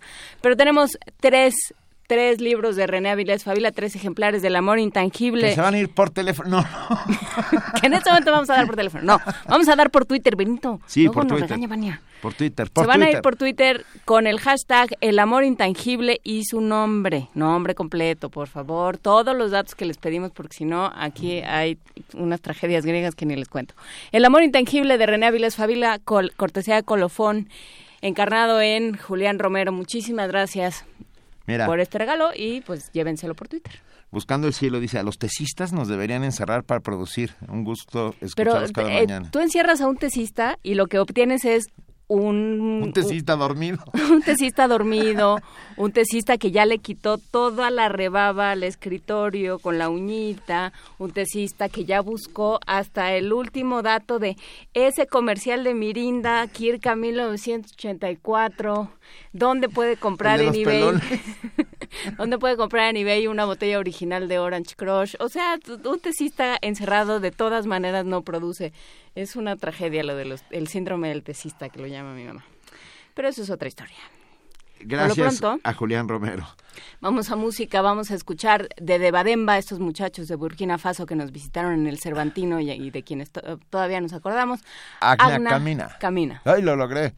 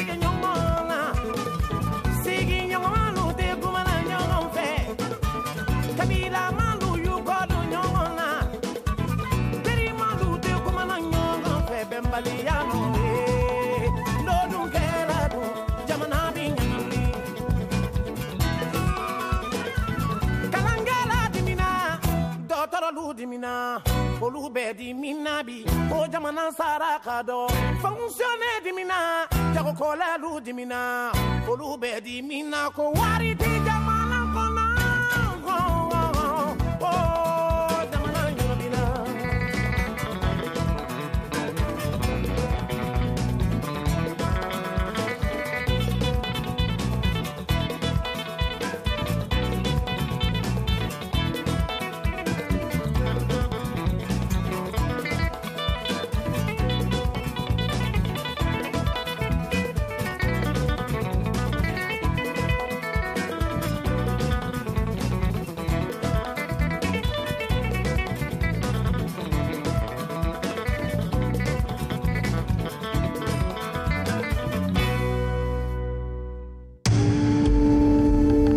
movimiento. Clásicamente... Incluyente. Nota Internacional. El pasado 21 de octubre, Sudáfrica presentó la solicitud ante las Naciones Unidas para comenzar su retirada formal de la Corte Penal Internacional. De acuerdo con el gobierno sudafricano, y esto es una cita, la Corte solo se preocupa por perseguir a los líderes africanos, lo que afecta considerablemente sus relaciones exteriores al existir un conflicto con la Ley Nacional de Inmunidad Diplomática que implica a su vez un impedimento legal para el liderazgo de su país. Ya hay antecedentes de una imposición de Sudáfrica a la Corte Penal Internacional, ya que en julio de 2015 el gobierno de esa nación se negó a capturar al presidente de Sudán, Omar al-Bashir, a quien se acusa de genocidio y quien se encontraba en ese momento en territorio sudafricano. Este fue un caso muy, muy sonado. Con este hecho, Sudáfrica violó el Estatuto de Roma, instrumento constitutivo de la Corte Penal Internacional que había ratificado el 17 de noviembre del año 2000. Analizaremos la importancia de la Corte y su relación con los distintos países que tienen cuentas criminales pendientes.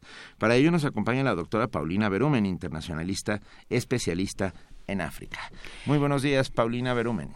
Muy buenos días, Benito. Buenos días, Juana Inés. Gracias por acompañarnos. Es un placer y buenos días al público, desde luego. Eh, cuéntenos qué pasa con esta corte que ya los, los sudafricanos llaman la Corte Caucásica Internacional, porque dicen que solo se preocupa por eh, atacar a los líderes, eh, los líderes africanos en general.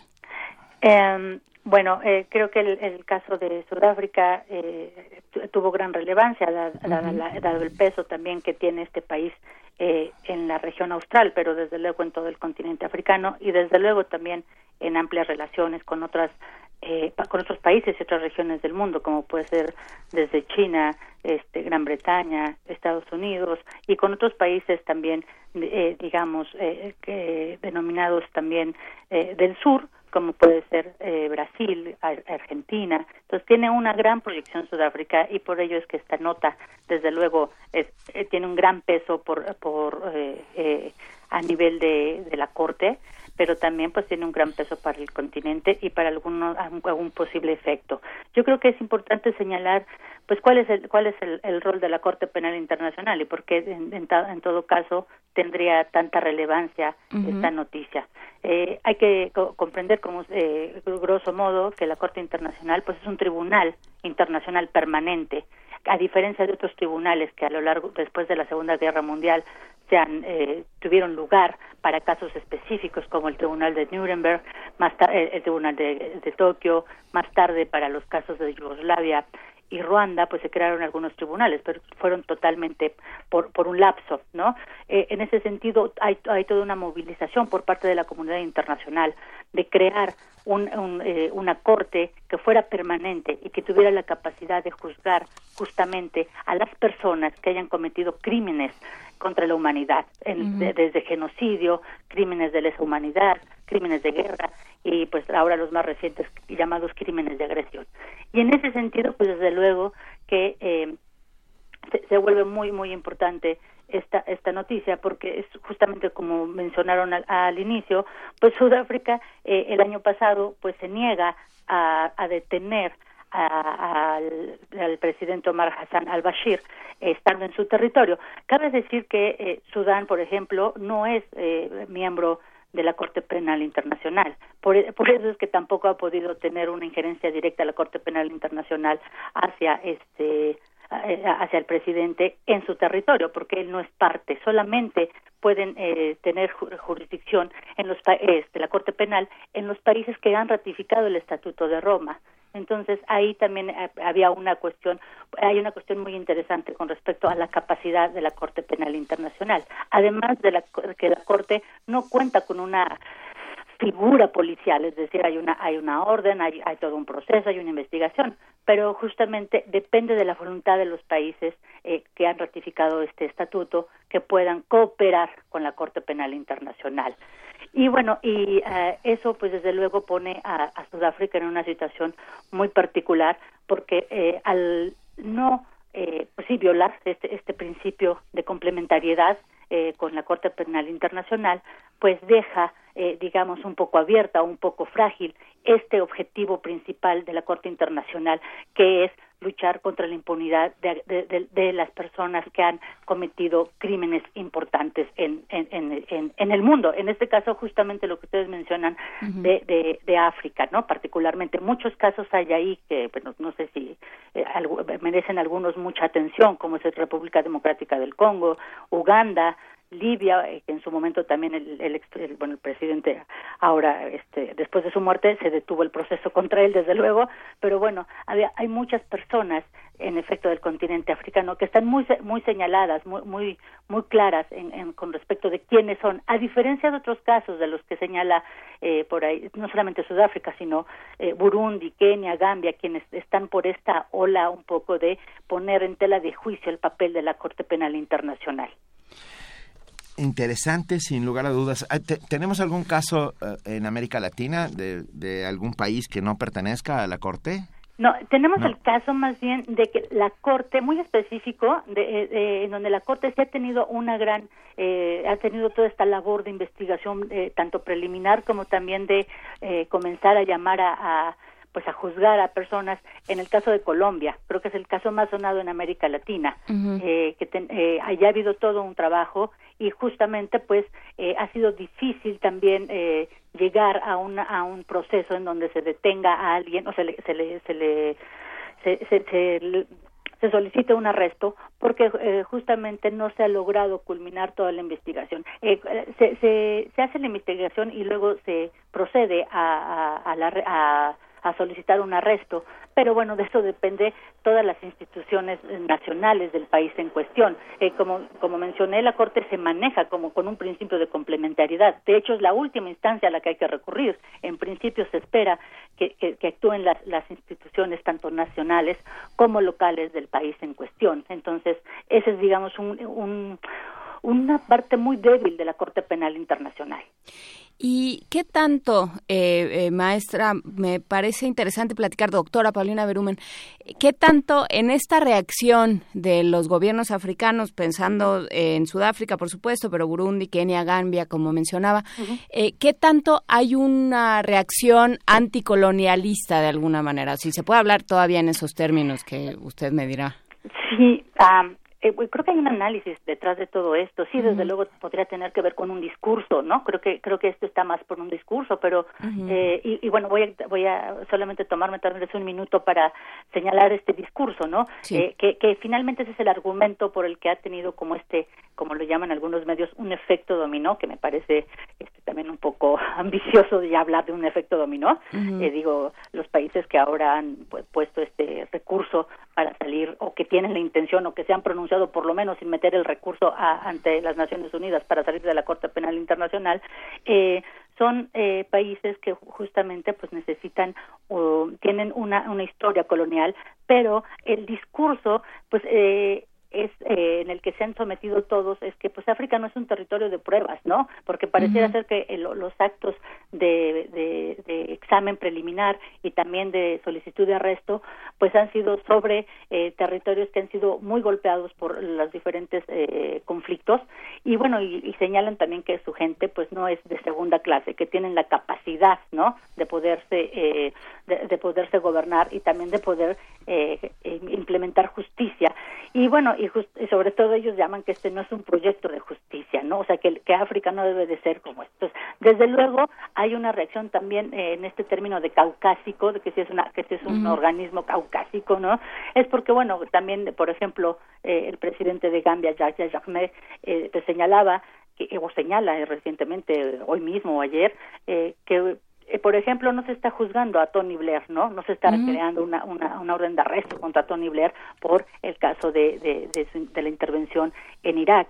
Entonces, sí hay todo un discurso colonial, porque diga, la historia misma los pone en esa situación y pareciera ser que hoy al, ese efecto del discurso colonial podría tener sentido, pero sobre todo debe de haber una reflexión eh, con respecto a las instituciones nacionales, las instituciones locales, y yo creo que también debe de haber una reflexión eh, por la parte eh, de parte de la Corte Penal Internacional con respecto al trabajo que está haciendo, eh, es decir, de lo que carece porque justamente no hay una voluntad. Se pronunciaba el ex fiscal Ocampo, eh, ahora es otra es otra fiscal es Fatou Bensouda eh, que curiosamente Fatou Bensouda la actual fiscal de, de la corte es de Gambia eh, es, es, es ministra de justicia uh -huh. de Gambia país que justamente se pronuncia por salir también de la corte penal internacional ellos por ejemplo señalan también que es una necesidad tener una corte internacional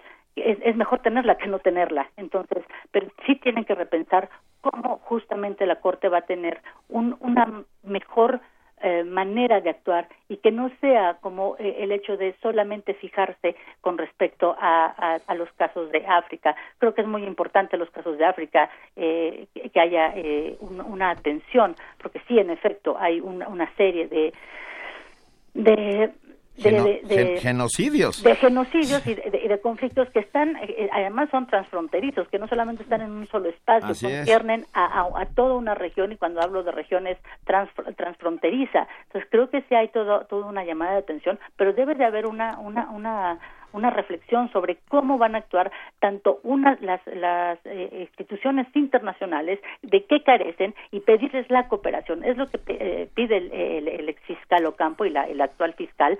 Eh, piden justamente la cooperación. Ellos han expresado en diferentes momentos que apoyan el, el arresto de diferentes líderes que están en estos conflictos y, no, y justamente los 120, según se vayan disminuyendo, pero más o menos 120 países que están que son parte del Estatuto de Roma, pues justamente no, eh, no mandan todo su apoyo eh, en cuanto se necesita, como fue el caso de Sudáfrica, ¿no?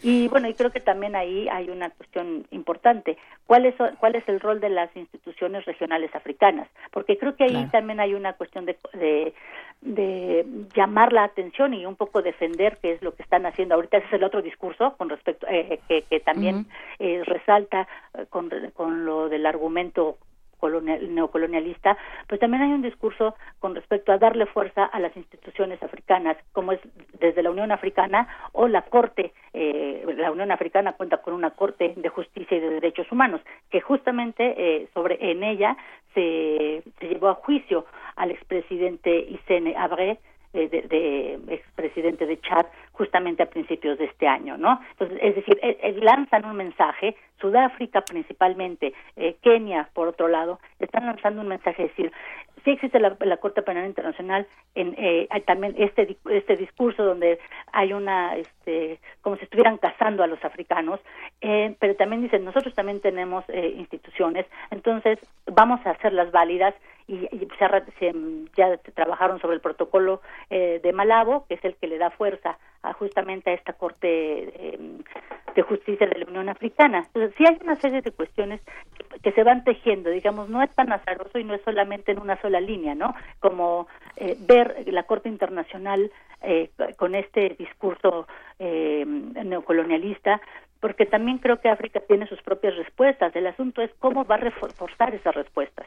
Claro, el, trabajo que han hecho de llamar a cuentas a Jacob Zuma, por ejemplo, en Sudáfrica, ya lo quisiéramos este, nosotros para un domingo.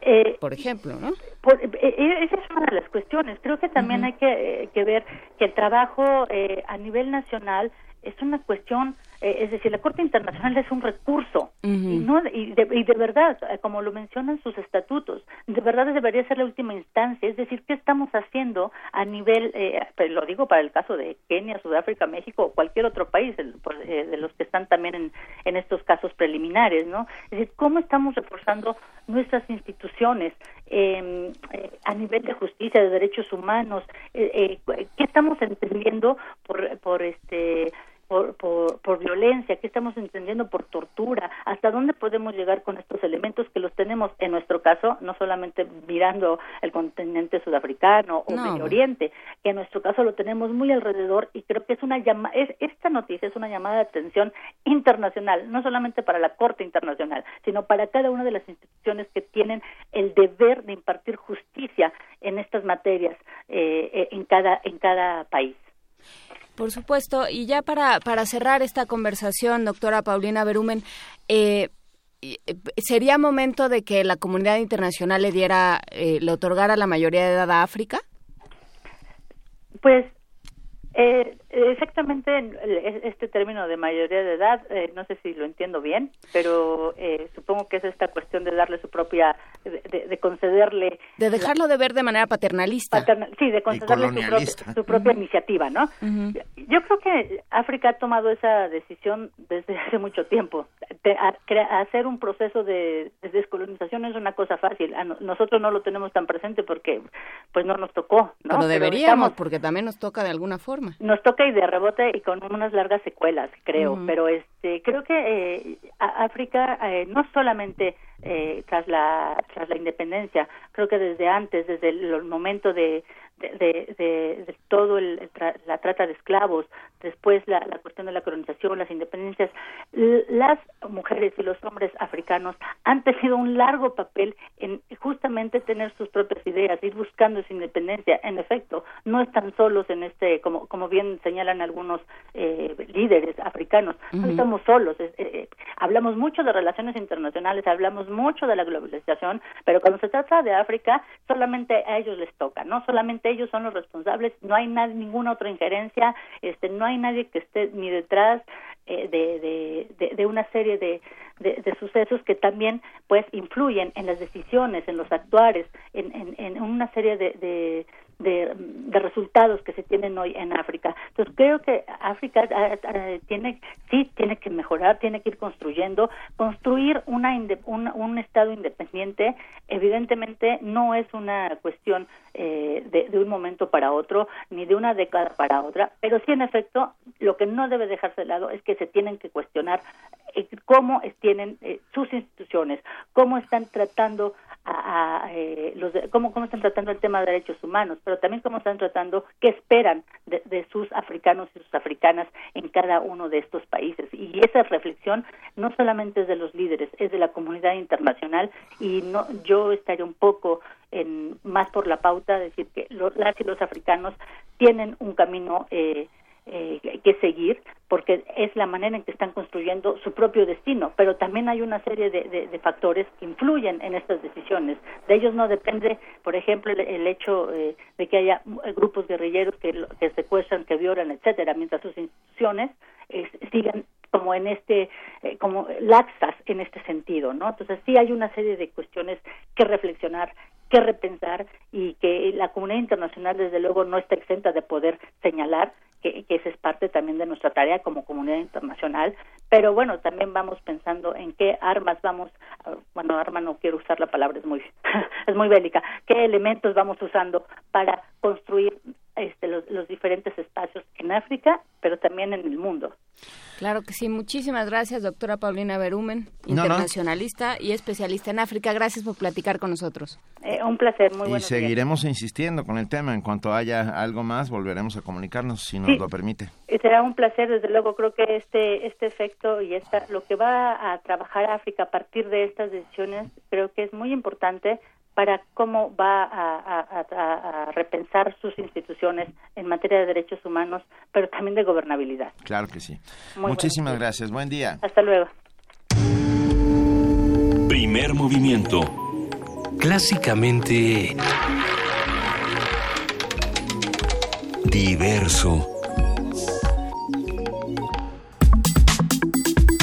Nota Nacional.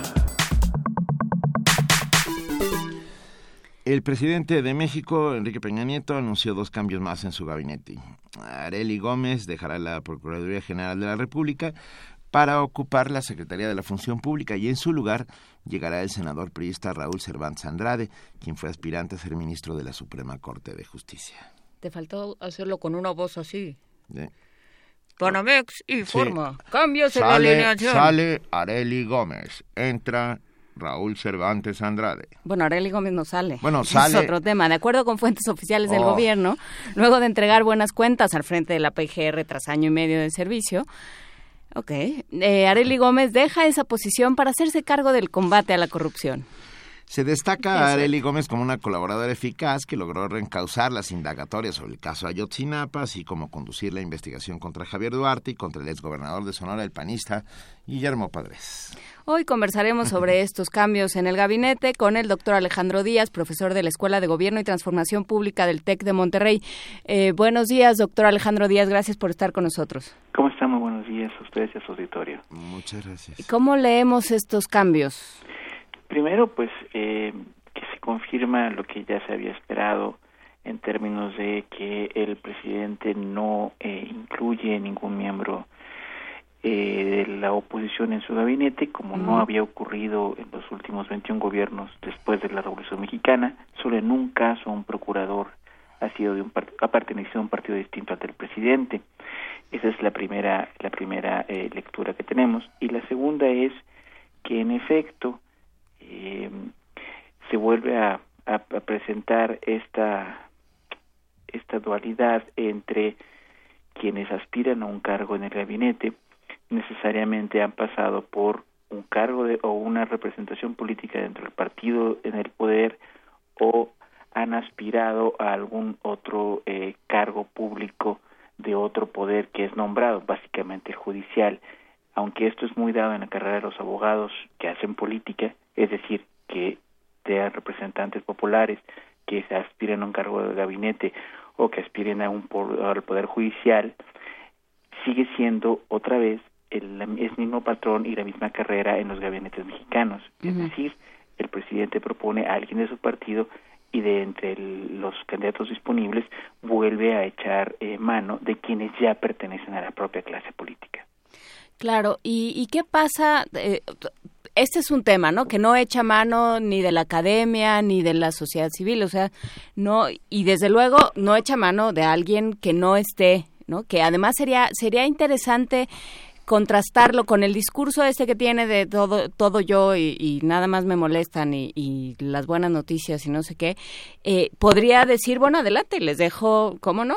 Oposición, les dejo la PGR y a ver de cómo nos toca, ¿no? A ver cómo les va. No sería una posición arriesgada pero interesante políticamente que no, por supuesto, no está dispuesto a tomar. Pasó, pasó una vez en nuestra historia. Sí, sí. Lo acaba de decir el doctor Díaz. No, no, bueno, por eso estoy refrendándolo, pues. Sí, El, el, procura, Lozano, gracias. Ahora, a ver, yo en estos momentos cambios en el gabinete eh, cada vez más cercanos al final. Eh, ¿Qué opina, eh, doctor Alejandro Díaz? O sea, ¿no, ¿no da esto una sensación de no estamos pegándole al clavo? Sí, por un lado, pero por otro, si uno revisa las tendencias de los últimos años, se encontrará que en realidad eh, en el excepto el caso de Carlos Salinas que tuvo cinco eh, procuradores pero tres de ellos en los últimos dos años de gobierno todos todos los demás han tenido uno o dos procuradores. Eh, un caso que también resalta es el último gobierno el de Calderón que tiene tres procuradores.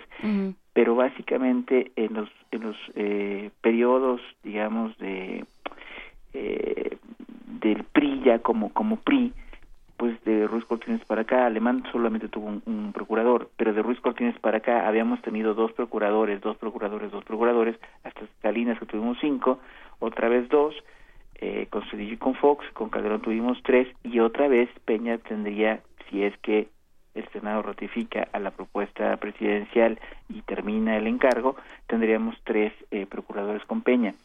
Sí es cierto, sí mueve a duda qué tantos estos cambios pueden afectar el curso de la política pública y cómo se puede instrumentar esta política si estamos cambiando de responsable cada vez. Sin embargo, lo que estamos observando en las tendencias históricas es que en efecto sí hay un, eh, un, un recambio en los gabinetes. Ahora, ¿cuándo se muestra esto? Sí es también importante recalcarlo. Durante el primer trienio es es fácil observar que los gabinetes tienden a ser relativamente estables. Durante el segundo trienio no. De hecho, muchos de los cambios, tanto en las procuradurías, perdón, como en otros puestos importantes del, del gabinete, eh, incluso del, del, no del ampliado, sino del gabinete estrictamente hablando, de los secretarios de Estado, o de las titulares de las secretarias de Estado más bien. Ahí es donde observamos que en el segundo trienio eh, sí existen estos cambios por dos razones básicas. Una, porque quienes pueden aspirar a un nuevo cargo, sea de elección popular, sea para la presidencia, sea para el Senado, sea para los diputados, se ubican en este trienio. Y la otra, el otro argumento eh, de reclutamiento político es que los, eh, por ejemplo, en el caso de los diputados, quienes pueden aspirar porque son cercanos al régimen, son aquellos que fueron electos en el primer trienio. En el segundo trienio, muchos de los eh, eh, representantes populares en la Cámara de Diputados no necesariamente pertenecen a la misma clase política que llegó a la presidencia, o al menos no del mismo grupo político, sí del mismo partido, pero no de la misma facción. En ese sentido, quienes durante el primer trienio se desempeñaron con ciertos cargos o ciertos perfiles, que sí son cercanos al círculo presidencial, primer, segundo círculo presidencial, tienen muchas más aspiraciones para incorporarse a ese gabinete. Y entonces esto explica por qué en los segundos trienios observamos tantos cambios. Ah, eh, interesante, sin lugar a dudas. Pero la meritocracia es algo que no importa en este país, eh, por lo visto, tiene que ver con, con otras facultades que muchas veces los ciudadanos de a pie desconocemos, doctor eh, Alejandro Díez. Así es. Eh, uno de los otros argumentos que habíamos platicado ya en programas previos era precisamente qué tanto expertise requiere un área.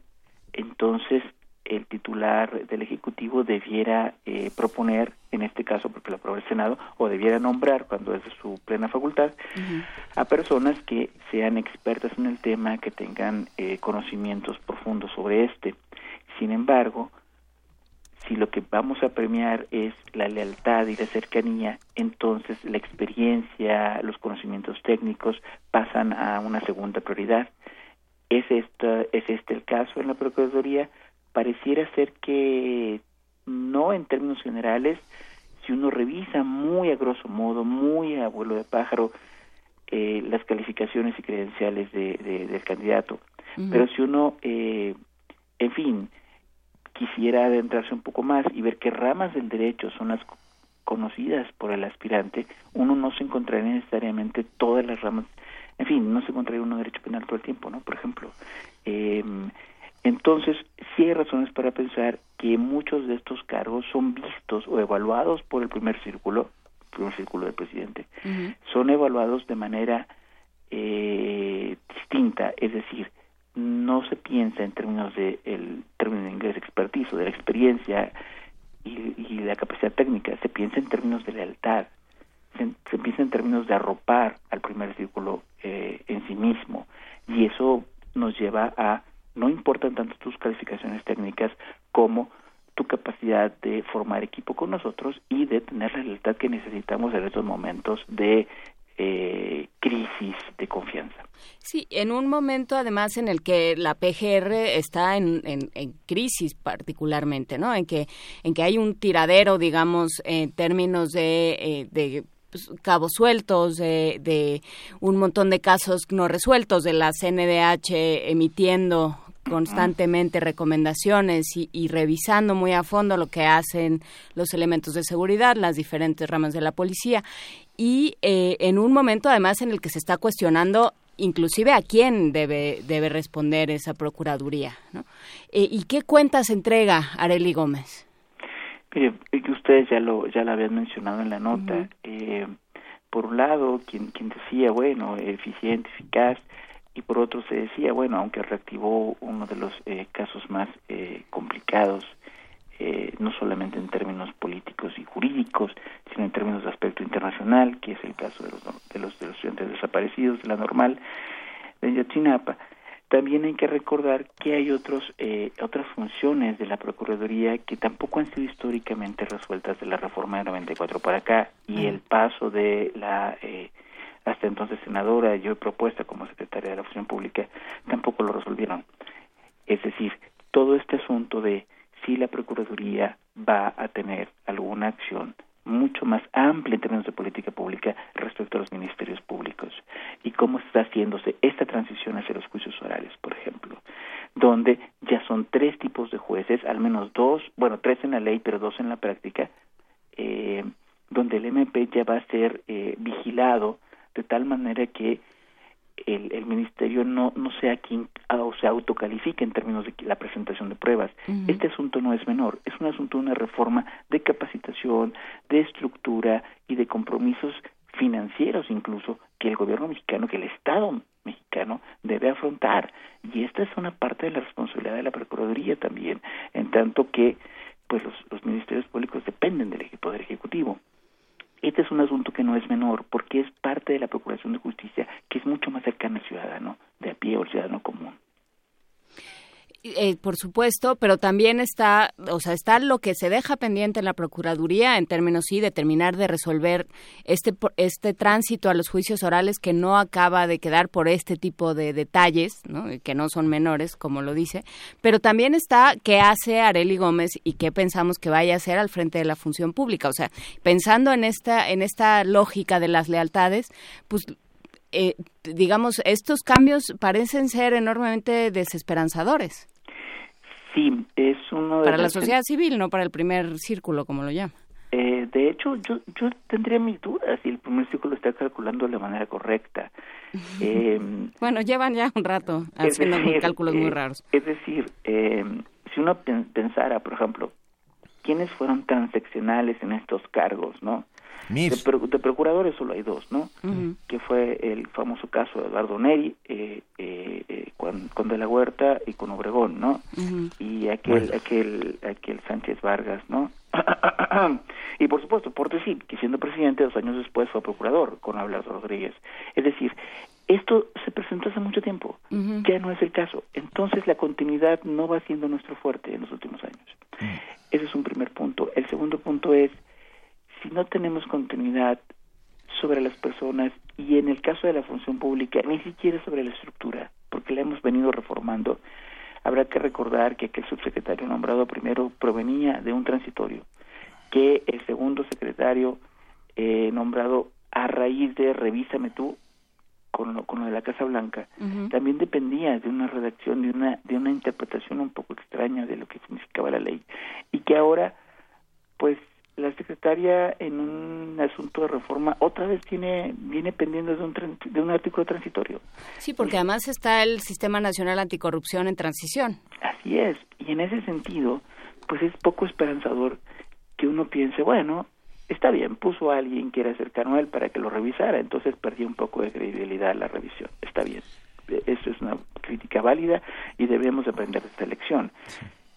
Y en la estructura actual, otra vez, poner a alguien de toda mi confianza para que siga la revisión de los muchos casos que han salido, pero ni siquiera, ahora estamos peor, porque ni siquiera tenemos las herramientas legales necesarias en este, en este momento de transición. Es decir, el debate no va a ser ya la Secretaría de la Función Pública, va a ser quién es el fiscal anticorrupción. Sí, exactamente.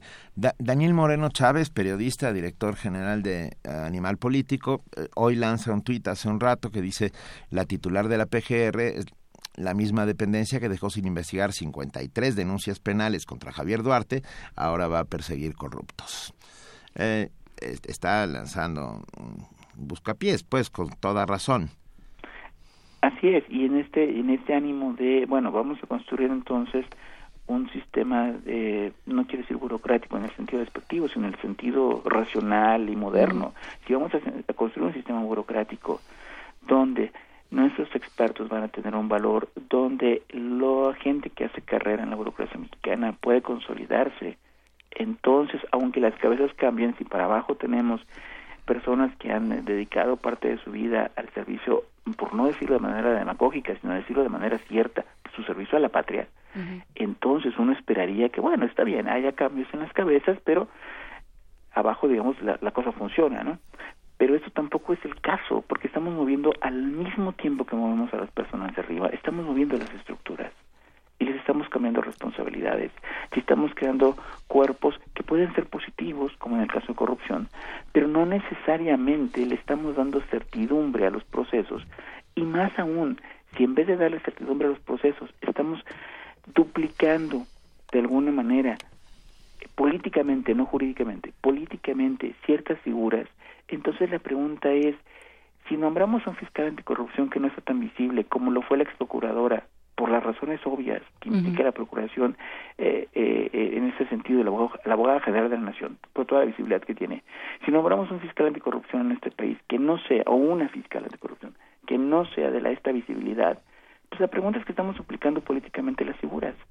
Y entonces, si eso es así, ¿qué importa más? Ya sabemos que jurídicamente lo que importa es el fiscal anticorrupción, pero ya le pusimos ahí un freno político, un freno de visibilidad. Ese, ese, ese cálculo creo que sí se está haciendo en el primer círculo, pero lo que no sé si se está haciendo, regresando al primer punto de quién es más feliz, si la ciudadanía o el primer círculo, creo que ninguno de los dos, porque el cálculo final es qué tanta credibilidad va a tener alguien que me es leal, pero que no le di las herramientas.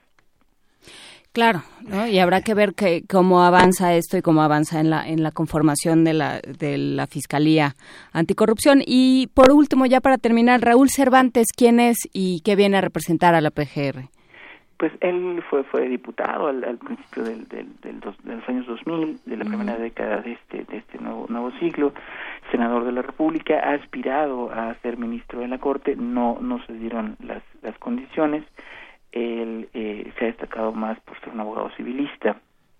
Em, por supuesto, eh, mucha mucha gente lo señala por por su eh, relativa cercanía con eh, eh, los eh, el personal jurídico de la presidencia, con la, la, la jefatura de la oficina del propio presidente, en fin, y con algunos, con incluso con un vocero, ¿no?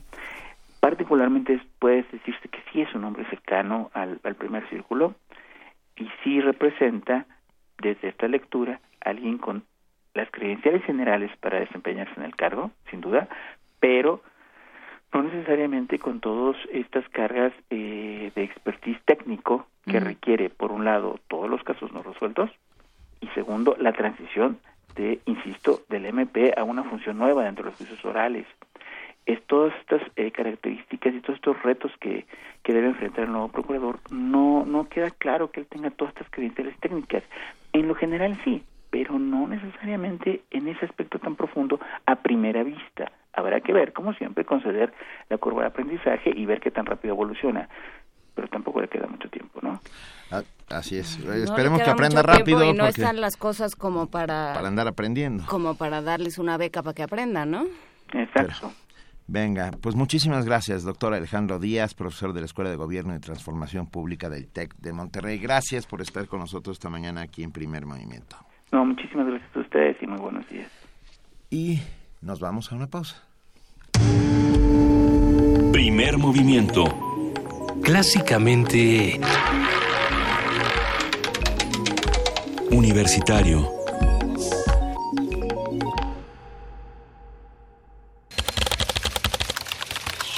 Informativo.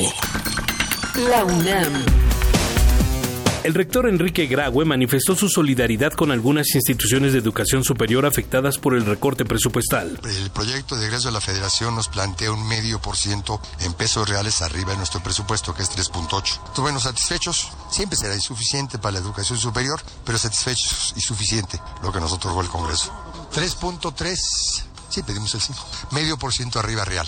Sea, hay un crecimiento, pero marginal. En su tercera sesión del año, el Consejo Universitario aprobó por unanimidad la creación de la licenciatura en Neurociencias, la número 118 que impartirá la UNAM. Habla Germán Fajardo, director de la Facultad de Medicina. La propuesta de creación de la licenciatura en neurociencias es una iniciativa innovadora, fundamentada en la necesidad de desarrollo científico nacional, de atención a la salud y de aplicación de tecnología de punta en el ámbito de las neurociencias.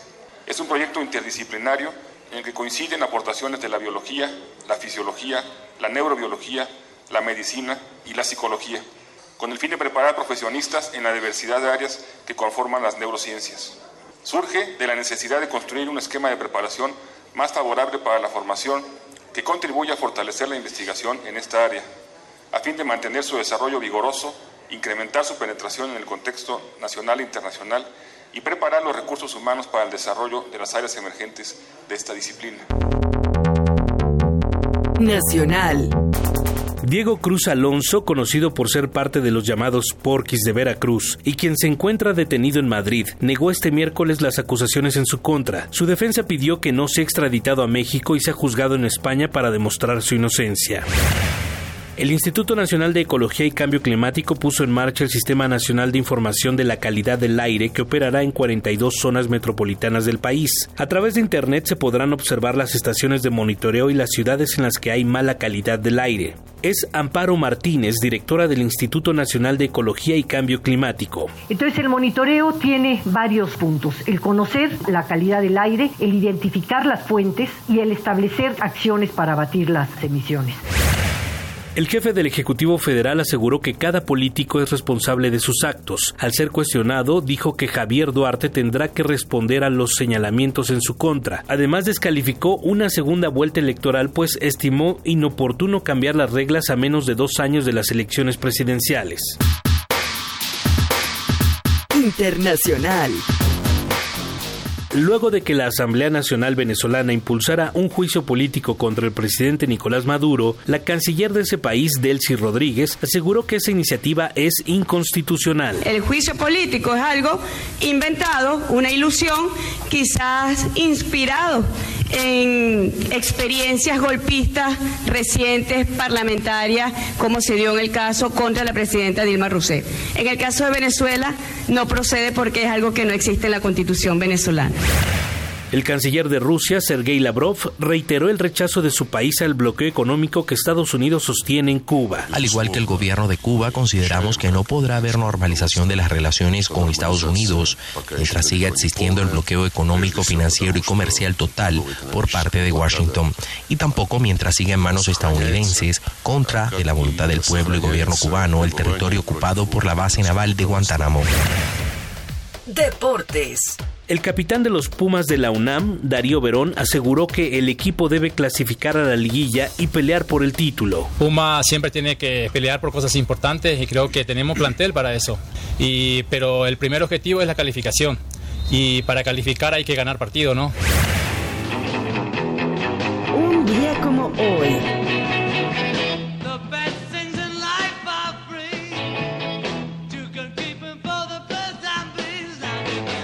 En 1965, la banda británica The Beatles recibió la Orden del Imperio Británico. Los cuatro jóvenes fumaron marihuana en el Palacio de Buckingham para controlar sus nervios, antes de ser galardonados por la reina Isabel II.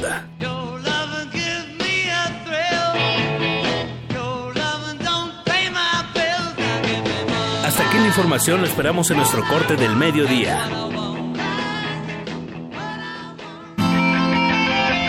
Radio UNAM, clásicamente informativa. Abrir puertas. Perder el miedo. Abrazar lo nuevo. Aprender. Especializarte. Basta que quieras dar el paso. Atrévete con los cursos y diplomados que la UNAM tiene para ti. Ingresa a docencia.tic.unam.mx y lánzate a una nueva aventura que cambiará tu vida. Vive plenamente tu vida digital. Dirección General de Cómputo y de Tecnologías de Información y Comunicación, UNAM.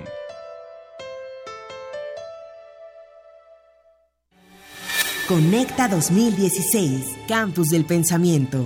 Grandes maestros unidos por un tema. Fronteras. Desbordar los límites. Hola, soy Alejandro Frank. Soy Cristina Rivera Garza. Soy Miguel Alcubierre. Soy Olivia Gal. Soy Sergio García Ramírez. Soy Marta Lamas y estaré en Conecta Campus del Pensamiento.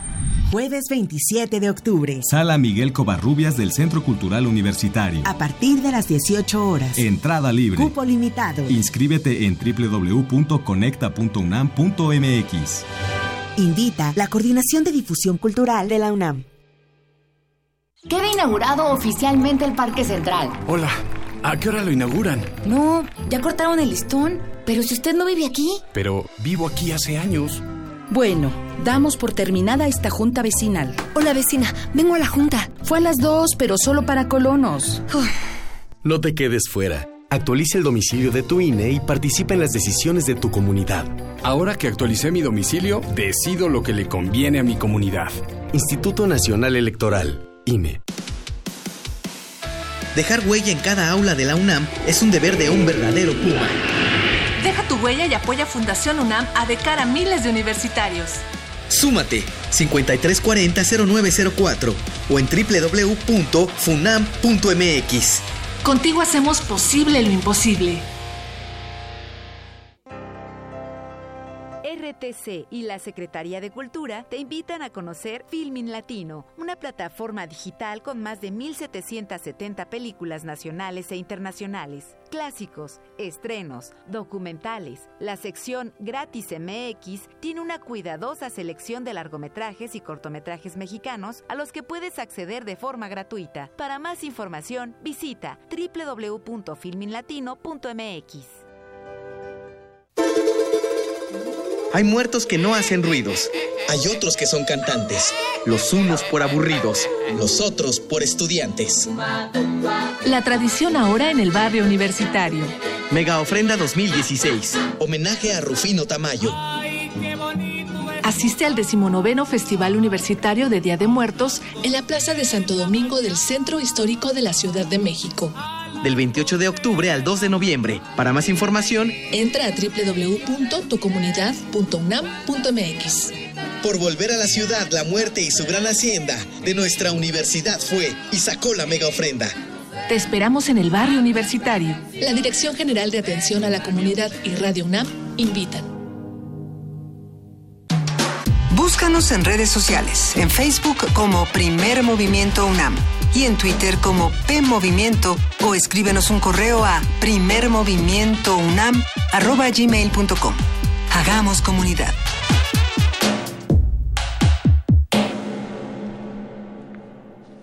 9 de la mañana con 8 minutos seguimos aquí en primer movimiento y tenemos una nota. Tener un animal de compañía genera beneficios fisiológicos y fortalece los vínculos sociales.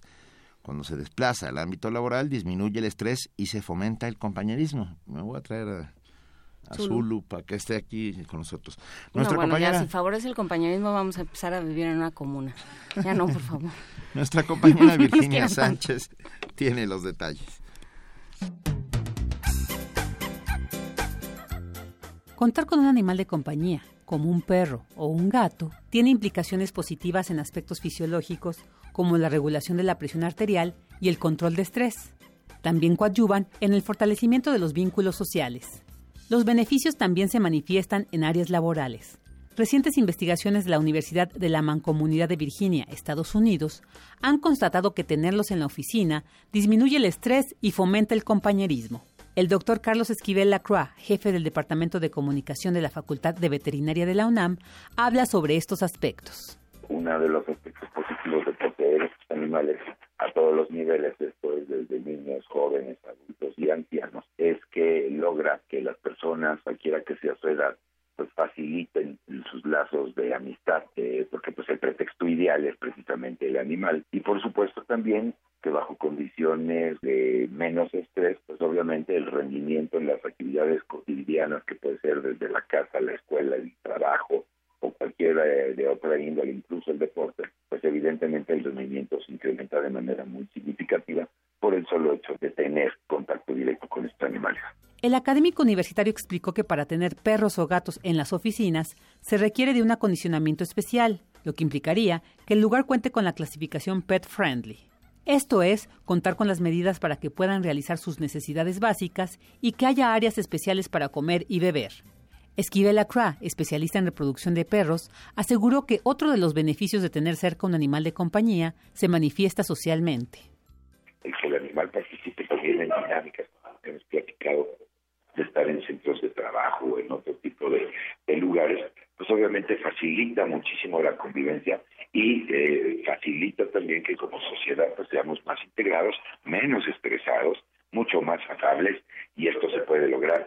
Pero lo primero de todo es ser dueños responsables cuando adquirimos un animalito y estar muy claros de que es un compromiso de vida porque esto terminará cuando la vida de nuestro animalito, pues, por supuesto, eh, acabará y de recordarles que pues la cantidad de beneficios es una experiencia verdaderamente fabulosa, así es que pues invitarlos a que seamos todos una sociedad responsable en este tenor.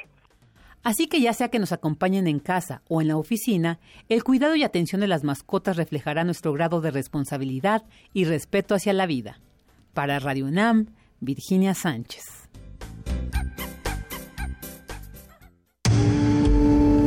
Primer movimiento clásicamente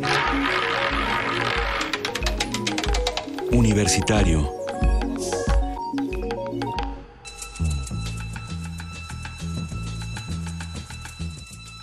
Es hora de poesía necesaria.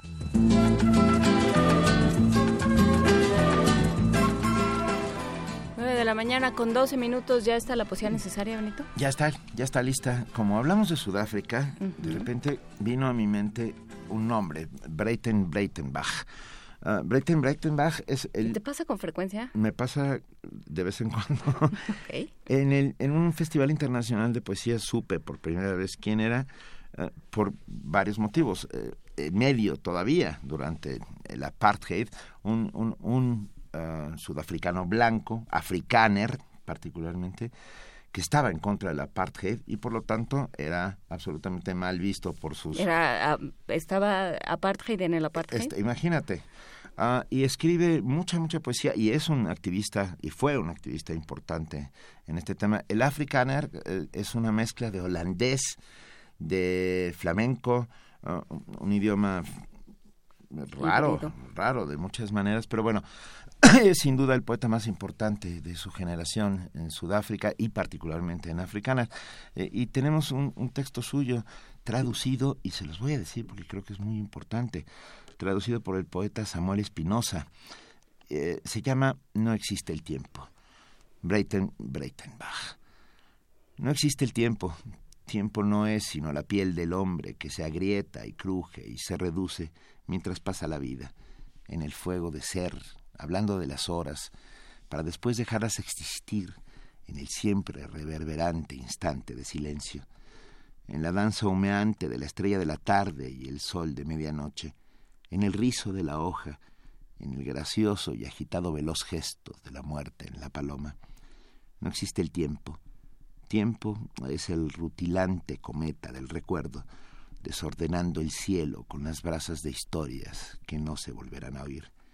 Tiempo es mi amor por ti, los movimientos del lagarto que en tu cuerpo van y vienen para llenar los huecos con el fuego de decir todas las caras de despedida.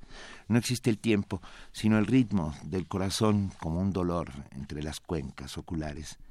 Solo lo dicho en piel vacía por este poema, medido y manchado por las palabras del cáncer del olvido, como mierda de lagarto. Primer movimiento. Clásicamente... Reflexivo. La mesa del día. Escribir es agregar un cuarto a la casa de la vida. Así se expresaba el escritor argentino Adolfo Bioy Casares, quien sobresalió en la literatura fantástica, policial y de ciencia ficción. Su amplia obra, en la que la fantasía y la realidad se fusionan, con destreza lo hizo merecedor del Premio Internacional Alfonso Reyes y el Premio Cervantes en 1990. A partir de la lectura detenida de la obra, textos autobiográficos y entrevistas con Bioy Casares, la autora Silvia René Arias construyó una biografía un relato lleno de personalidad sobre uno de los escritores latinoamericanos más notables del siglo XX. En palabras de Arias, un biógrafo es una especie de detective. Tras una exhaustiva investigación, Arias nos conduce por el origen y la historia familiar de Bioy Casares, comenzando por los miedos y deseos de infancia hasta llegar a los grandes desafíos literarios. A partir de este volumen, Biografía, hoy conversaremos, editado por Tusquets, hay que decirlo, hoy conversaremos con Silvia René Arias sobre el personaje de Bioy, por qué se le recuerda y qué narra en este libro. Buenos días, Silvia René, muchísimas gracias por estar con nosotros. Hola, buenos días, buenos días Juana Inés y Benito, un gusto saludarlos. enorme placer tenerte con nosotros, Silvia. Ah, biografía, tú, tú lo conociste, estuviste más de una vez con él hablando. Sí, así es. Eh, conocí a, Bioy en el año, en, cuando él tenía 79 años y mm, bueno, a partir de ese momento, de la primera visita que le hice para que me firmara la invención de Morel, eh, ya no dejamos de, de frecuentarnos. Un año después me invitó a almorzar y esa era, digamos, la, la prueba de que la amistad había resistido y de que sería para siempre, como decía él, si te invitaba a almorzar, este, ya podía ser su amigo o su amiga. Y bueno, y así fue hasta el último momento de su vida, hasta minutos antes de que, de que partiera de este mundo. Un personaje entrañable y absolutamente necesario para la literatura hispanoamericana. Así es, eh, como bien han dicho, eh, digamos, se puede encuadrar en el género policial, en el género fantástico, en el costumbrismo, y mm, creo que eh, reúne todas estas eh, condiciones, digamos, ha recorrido todos estos géneros y, con una con una mirada, con eh, una, un acercamiento a estos géneros, con planteos muy originales que lo hacen único realmente. Y bueno. No, no, es que a, ver, echando ojo a, algunas partes del libro. Es, una muy acuciosa investigación, ah, casi entomológica, Silvia René. o sea, ¿cuánto tiempo tardaste en poder...? Porque además, acercarse a un personaje como él no debe ser fácil. Eh, poner en palabras lo que piensas sobre, sobre una, un ícono de nuestro tiempo eh, luego causa a veces mucho respeto y, te quedas a, la mitad, ¿no? De lo que quieres decir, pero no creo que sea el caso. ¿Cómo, cómo te enfrentaste al personaje? Sí, como, como bien dice Benito, eh, eh, tenía un, problema, digamos, entre comillas, eh, de haber eh, sido su amiga, de, de, haberlo querido mucho. Entonces necesitas eh, cierta objetividad, por supuesto. Y mm, de todos modos, lo que me animó fue justamente el hecho de haberlo conocido. Creo que, el, el, hecho de tener el conocimiento de biografiado es, es muy importante a la hora de escribir sobre su vida. Y, y, por otro lado, bueno, este es un libro que en realidad yo necesité, digamos, eh, en la práctica fueron más de seis años. Pero en realidad este libro se comenzó a escribir el día que lo conocí, porque de hecho eh, comencé un diario que luego dio origen a mi primer libro, que fue eh, Bioy en privado, que fueron mis conversaciones con, con Bioy, y el segundo, que fue Los Bioy, después de la muerte de Bioy. Entonces, digamos que este tercero eh, viene a ser la culminación de esos dos y de ese largo camino eh, entre la amistad, eh, la admiración, la investigación. Me, me gustó muchísimo la idea, fue lo que me animó, la idea de recorrer su obra y recorrer su vida a través de 100 años de historia argentina, además porque no olvidemos que Bioy nació en 1914 y murió en 1999. Y como periodista que soy también, eh, la, la, la posibilidad de encarar una investigación para ver cómo su literatura este, fue, digamos, articulándose con la historia argentina, me pareció fascinante y de, de, hecho lo fue para mí y espero que eso se refleje de algún modo, ¿no?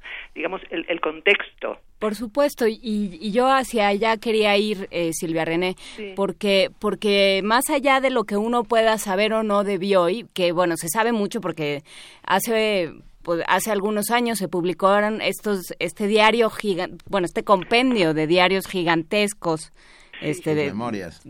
pues entre memorias y diarios porque había muchas entradas había una entrada recurrente que era hoy cena Borges sí come en casa Borges come en casa Borges. Ese es el Borges el libro monumental de, de Bioy 1600 páginas más de 1600 páginas es una biblia pero pero eh, se sabe de Bioy es, eh, es mi punto pero lo que tú haces aquí y lo que a mí me parece como lectora eh, que conoce menos a Bioy, pero que, bueno, conozco, sí, la mención de Morel y varias cosas, pero pero me parece mucho más interesante la historia de la burguesía argentina, estos, estos personajes que son y no son de este país, que ven a los gauchos con distancia, pero también a los europeos, que, que pertenecen a un país al que no pertenecen. Sí, exactamente. Sí, y quizá también eh, pertenecen a, un país que dejó de existir, digamos. O que estaban inventando, ¿eh? Sí, fueron, digamos, fue la, última élite. Sí. Eh, eh, em, eran parte de, una clase social que en los, los primeros años del siglo XX, por supuesto, era muy poderosa, eh, dominaban el país de, alguna manera. Por eso yo hago un poco también el juego con Harrods, cuando se inaugura Harrods, ese gigante, este, la tienda, eh, cuando nace Bioy, más o menos al mismo tiempo, y luego muere cuando muere Bioy. Entonces para mí es muy significativo, ¿no? Esa decadencia. Y mm, por supuesto, ellos vivían en una, una especie de burbuja por decirlo de algún modo.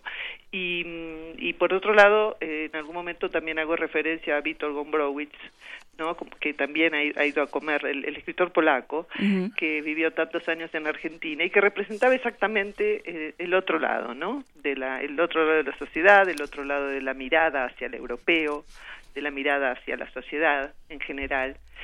Eh, para mostrar ese contraste. ¿no? Em, eh, Bioy había como un prejuicio además en la literatura de Bioy cuando se pensaba que era la, literatura de un estanciero, ¿no? de la clase ociosa argentina, que puesto que tenían todos los recursos económicos para vivir su vida sin trabajar, entre comillas, podían dedicarse a la literatura del mismo modo que podía hacerlo Silvino Campo.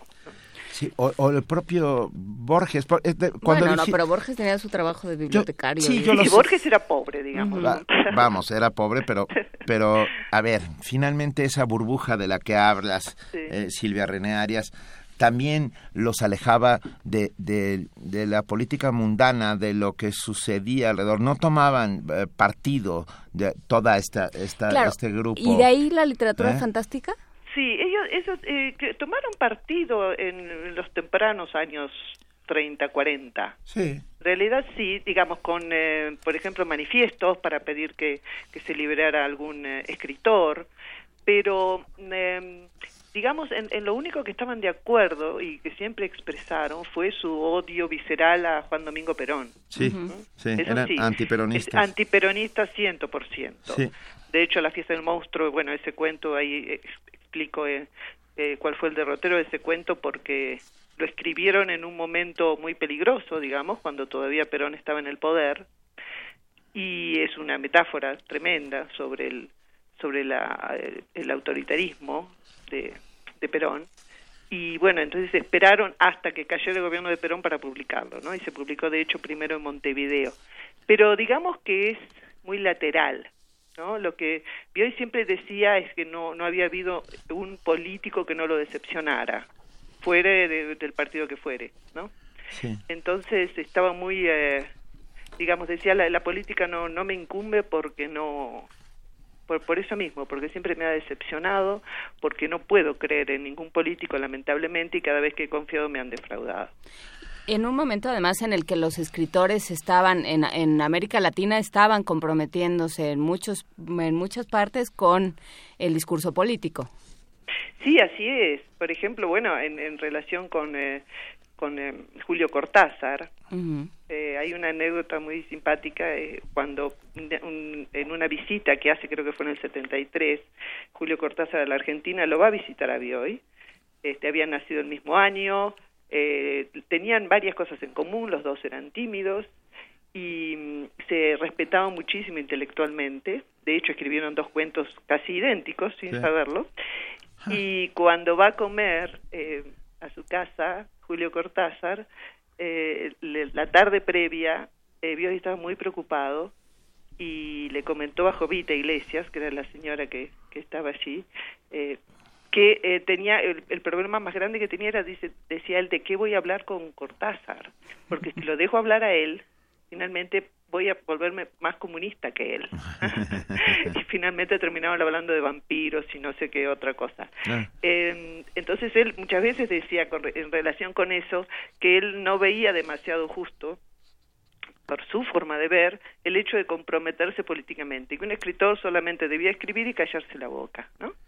Pero, bueno, pero por supuesto que en el caso de Cortázar, creo que ese, es el ejemplo más acabado de lo que, de cuál era su, su posición frente a eso, ¿no? Tú quieres, y él decía, de hecho, este, lo que no me gusta de Cortázar es que se trasluce demasiado esa posición política en sus cuentos y en sus libros, sobre todo en el libro de Manuel, por ejemplo. Pero eh, por otro lado, hay una mirada sobre, una lectura, mejor dicho, sobre algunos textos de Bioy, eh, que como dijo eh, Mangel alguna vez, eh, lo que hace es reivindicar a los perseguidos, ¿no? Y él decía que un amigo en Cuba le había dicho que, que Bioy era leído con mucho placer por esa reivindicación, pues, por esa forma de defender a los perseguidos, a los injustamente encarcelados, y esto viene a cuento de la invención de Morel, ¿no? es el personaje que huye eh, y no se sabe de qué, pero evidentemente eh, hay una solidaridad con esta clase de individuos. Entonces también, perdón, también hay una, una especie de compromiso, digamos, en lo que uno escribe, que no tiene por qué ser un folleto, ¿no? Un, un folletín, no tiene por qué ser una propaganda. No voy a escribir un libro este, simplemente como una propaganda política, sino que en el fondo cuando uno escribe siempre está demostrando, este, desnudándose y, dando a conocer de qué lado está. Sí, eh, la biografía es realmente interesante y además apasionante. Y se lee muy, y, se lee, con mucho gusto. Y está lleno, llena de datos que a mí me... Nosotros aquí somos una suerte de es que te voy a decir ñoño, pero no vas a entender la palabra. pero yo, miraba el chavo del 8. Ok, pero es que somos, no, es ese ñoño, somos unos, unos freaks, por llamarlo de alguna manera, que, que, nos encantan los datos y las cosas, eh, y las cosas eh, raras. Ah, en, en, una parte de tu libro hablas del distanciamiento con Borges, con el cual había tenido una relación entrañable, eh, importante y, y muy... Ah, muy sólida, por decirlo, ¿no? Y muy arrebatada al mismo tiempo. Muy arrebatada y arrebatada simultáneamente, pero aquí quien, quien uh, viene a ser una suerte de manzana de la discordia es María Kodama. Uh, sí. Cuéntanos un poco sobre este tema porque creo que uh, a, mí por lo menos esta es la parte la, la, prensa del corazón es la parte frívola que nos... no sí pero pero es, eh, es, es importante porque fue eh, realmente significativa la, la, la, amistad que unió a Bioy con, con Borges. Sí. Y, y, es notable eso otra cosa que, en el libro creo que se, se va viendo eh, cómo, cómo esa amistad eso que comienza de una forma tan encantadora como se conocen y con sus años de diferencia de, edad y, y, sin embargo lo que lo que construyen este, personal y también literariamente por supuesto con Bustos Domecq con eh, Don Isidro Parodi y, y luego cómo eso se va perdiendo y creo que sí tiene mucho que ver este, María Kodama. No, no podría asegurar, por supuesto, que fue ella quien produjo la distancia, pero sí que a partir de ese momento la relación comenzó a ser diferente. Eso es así. Y el mismo eh, Bioy decía eh, que el, grave problema que tenía Borges con Kodama era cuando ella no estaba, la necesitaba, y cuando ella estaba con él, no la soportaba. Entonces, eh, la quiere a pesar de Borges, ¿no? Exacto. Y eso es algo que es, muy entendible, además, en un hombre que, que necesitaba eh, ayuda y, y, que, por supuesto, se, se, ha enamorado de Kodama, no me cabe dudas, no me cabe ninguna duda de eso. Eh, entonces, como en toda relación, creo, ¿no? Cuando tiene uno un amigo y de pronto ese amigo está eh, tiene una novia y bueno, entonces ya la relación no es la misma, nos ha pasado a todos, creo, ¿no? Eh, uno no se distancia, pero en fin, empieza a dedicarle más tiempo a esa persona, lo que es normal. Y, y bueno, y los celos, por supuesto, este, los celos creo que tuvieron mucho que ver, era ver de quién es propiedad Borges, ¿no? Que, que, sí, qué difícil, ¿no?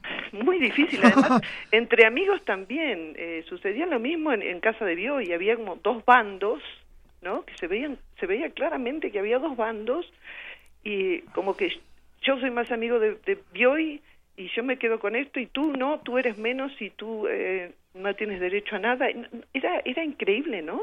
Ver eso y al mismo tiempo Bioy que decía, no sé, querida, me faltan cosas, no sé, las cosas desaparecen y no sé qué pasa y no había eh, y bueno y eso también tiene que ver con, con esos celos con quién es propiedad de quién eh, muy muy triste pero bueno sucede supongo con todas las personalidades no de personalidades de este tipo.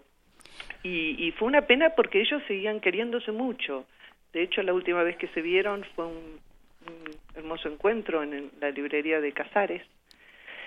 Y bueno esa fue la, la última vez que estuvieron juntos pero se puede ver en el sobre todo en el en el Borges este, cuánto cuánto él lo, cuánto echaba de menos a Borges no y después la vida sí, ah. se hizo cargo de distanciarlos un poco pero creo que siempre se se quisieron mucho y se respetaron muchísimo intelectualmente es es tu libro es entrañable eh, y simultáneamente no no y simultáneamente eh, entomológicamente, o sea, diseccionaste a, a Bioy para contárnoslo de todas las maneras posibles, ¿no?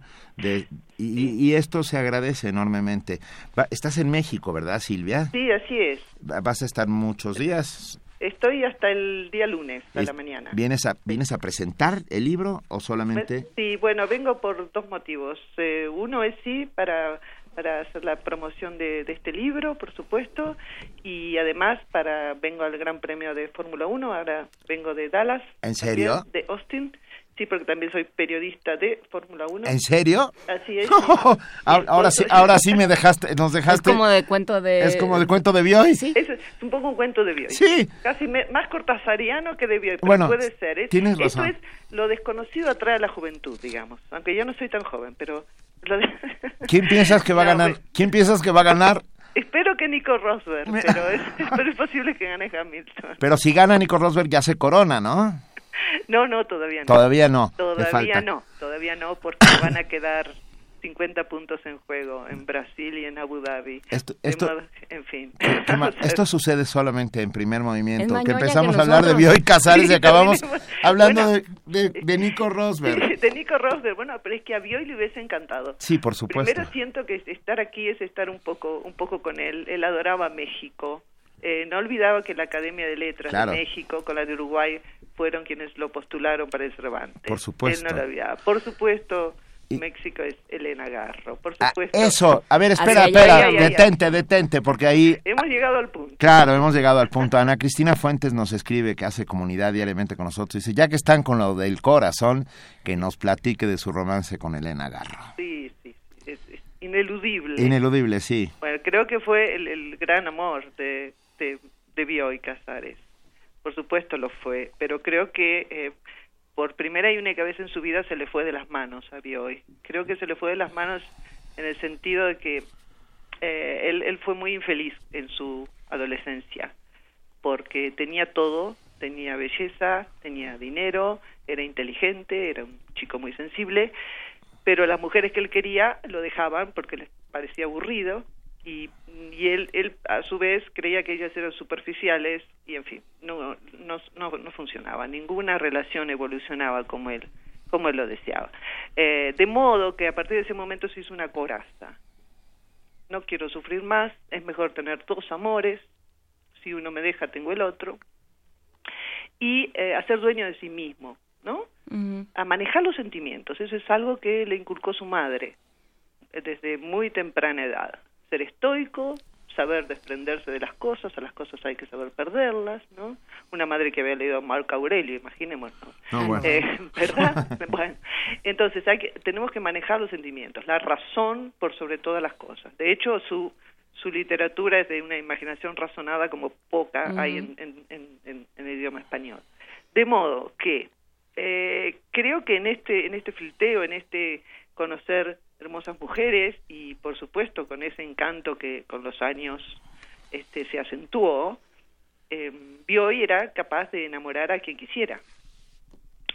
Y en, en ese juego de aquí estoy él me dijo una vez yo le pregunté cómo seducías a las mujeres me dijo ay querida solo las miraba ellas me miraban y los dos sabíamos que queríamos ir para mi departamento un poco lo que dice eh, eh, Albert Camus en, en, la Chute cuando habla del encanto. ¿Sabes qué es el encanto? Mirar a alguien y no tener que hacer ninguna pregunta. Claro. Bueno, esto es lo que le pasaba a Bioy. De manera que con Elena, por supuesto, se conocen la flor de la edad, ella es hermosa, ella es inteligente, ella no se parece a otras mujeres, de estas mujeres superficiales. Yo creo que ella es un poco Silvina Ocampo en el sentido de que él se enamora de su inteligencia, se enamora de su talento para la escritura, pero ¿qué le falta a Silvina? La belleza que tiene Elena. Y sobre todo, que Elena es casada, sobre todo que es una relación prohibida, una relación secreta.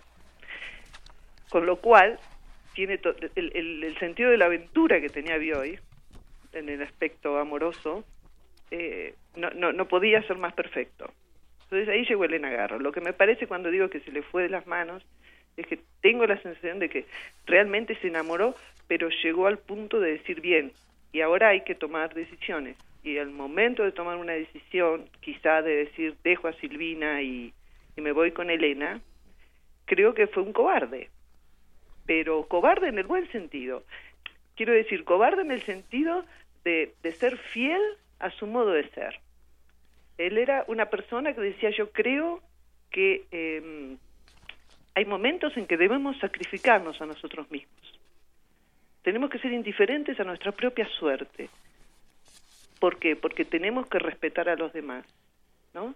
Entonces, yo creo que él no hubiese podido vivir feliz con Elena haciendo infeliz a Silvina. ¿Se entiende lo que digo? Claro. Y haciendo muy feliz a Octavia. Bueno, Eso ya, perdón, pero me salió del alma. Muy bien, le hubiese dicho, claro, es que le, le allanaba el camino a Octavio. Claro. ¿Verdad? No, claro, mejor déjala. Este, él, alguna vez dijo, eh, la enamoré eh, la enamoré para poder olvidarla, dice, de un personaje en El sueño de los héroes. Y el sueño de los héroes eh, allí refleja a Elena. Creo que está todo ahí, creo que está todo su, modo de pensar y qué pasó con Elena si leemos este eh, Cecil o, le, el, el, ensayo que está que está en el libro sobre Cecil, el libro de Benjamin Constant. Yo creo las perplejidades de la conducta, eso es exactamente, y de hecho Elena leyó eso y e, él mismo decía, me costó mucho persuadirla de que yo no era Cecil, y es Bioy Casares. Venga, nosotros estamos sin duda instalados en las, en las perplejidades de la, de la conducta. Y te agradecemos enormemente esta conversación. Muchas gracias, muchas gracias Benito y, y, Juana Inés, muchas, muchísimas gracias, ha sido un gusto enorme hablar con vosotros, con ustedes y bueno, espero que haya alguna otra oportunidad. Que disfrutes la Fórmula 1. Que te vaya bien en la Fórmula 1. ¿Cómo no? Yo hoy lo hubiese disfrutado también. Era un gran fanático. Siempre me preguntaba, ¿y cómo, cómo va Schumacher? siempre, sí, sí. Amaba, amaba el automovilismo. Hubiese querido ser piloto de Fórmula 1. Seguro él vio a Fangio, por ejemplo. Sí, claro. Claro. Charlie Menditegui, cuando siempre hablábamos mucho de autos, le encantaba. O sea que también va a estar allí en la, en la tribuna el domingo. Venga, qué divertido. Silvia René Arias, Biografía, vida, vida, y obra de Adolfo Bioy Casares, está editado por Tusquet y ya está en todas, en todas las librerías. Millones de gracias por esta conversación. Muchísimas gracias a ustedes. Un ¿eh? abrazo. Buenas muchas tardes, gracias. muchas gracias. Hasta luego, adiós. Y tenemos eh, algo... Tenemos un extracto, de Bioy en entrevista con Silvia Lemus, Bioy y lo fantástico. En mi mente suministra historias fantásticas. Yo sería muy feliz si siquiera una vez me sugiriera una historia que no tuviera nada de fantástica y que fuera divertida y, y, que gustara al público. Pero no me pasa eso. Siempre se me ocurren historias fantásticas. Yo le cuento cuando me estoy afeitando frente al espejo en el baño, generalmente es ahí cuando se me ocurre, ah, de pronto estoy pensando y digo, bueno, acá hay una historia. Después me la cuento a mí mismo. Y cuando la sé contar bien, invito a una amiga, vamos a un restaurante, almorzamos y yo le cuento la historia. Si la veo divertida, me siento estimulado y empiezo a escribirla. Primer movimiento. Clásicamente Universitario. Son las estamos, hablando de ferias del libro. Ferias del libro, entrevistas, Fórmula 1, esas cosas. Ah. ¿Quieres oír a Billie Holiday? ¿Cómo andas? quiero, claro. Como para oír a Billie Holiday. a ver, siempre estoy dispuesto a oír a Billie Holiday. Entonces podemos oír, ahora dice que estoy loca. Crazy He Calls Me.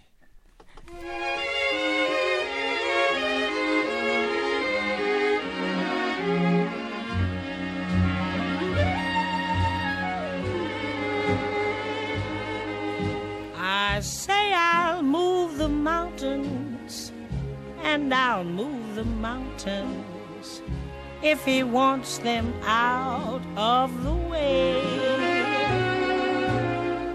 Crazy calls me, sure I'm crazy, crazy in love, I'd say. I say I'll go through fire and I'll go through fire as he wants it, so it will be. Crazy calls me, sure I'm crazy, crazy in love, you see. Like the wind that shakes the bough, moves me with a smile. The difficult I'll do right now. The impossible will take a little while. I say I'll care forever, and I mean forever. If I have to hold up the sky. Crazy calls me, sure I'm crazy, crazy in love am I. Like the wind that shakes the bough, He moves me with a smile. The difficult I'll do right now. The impossible will take a little while. I say I'll care forever, and I mean forever. If I have to hold up the sky, crazy he calls me. Sure, I'm crazy, crazy in love.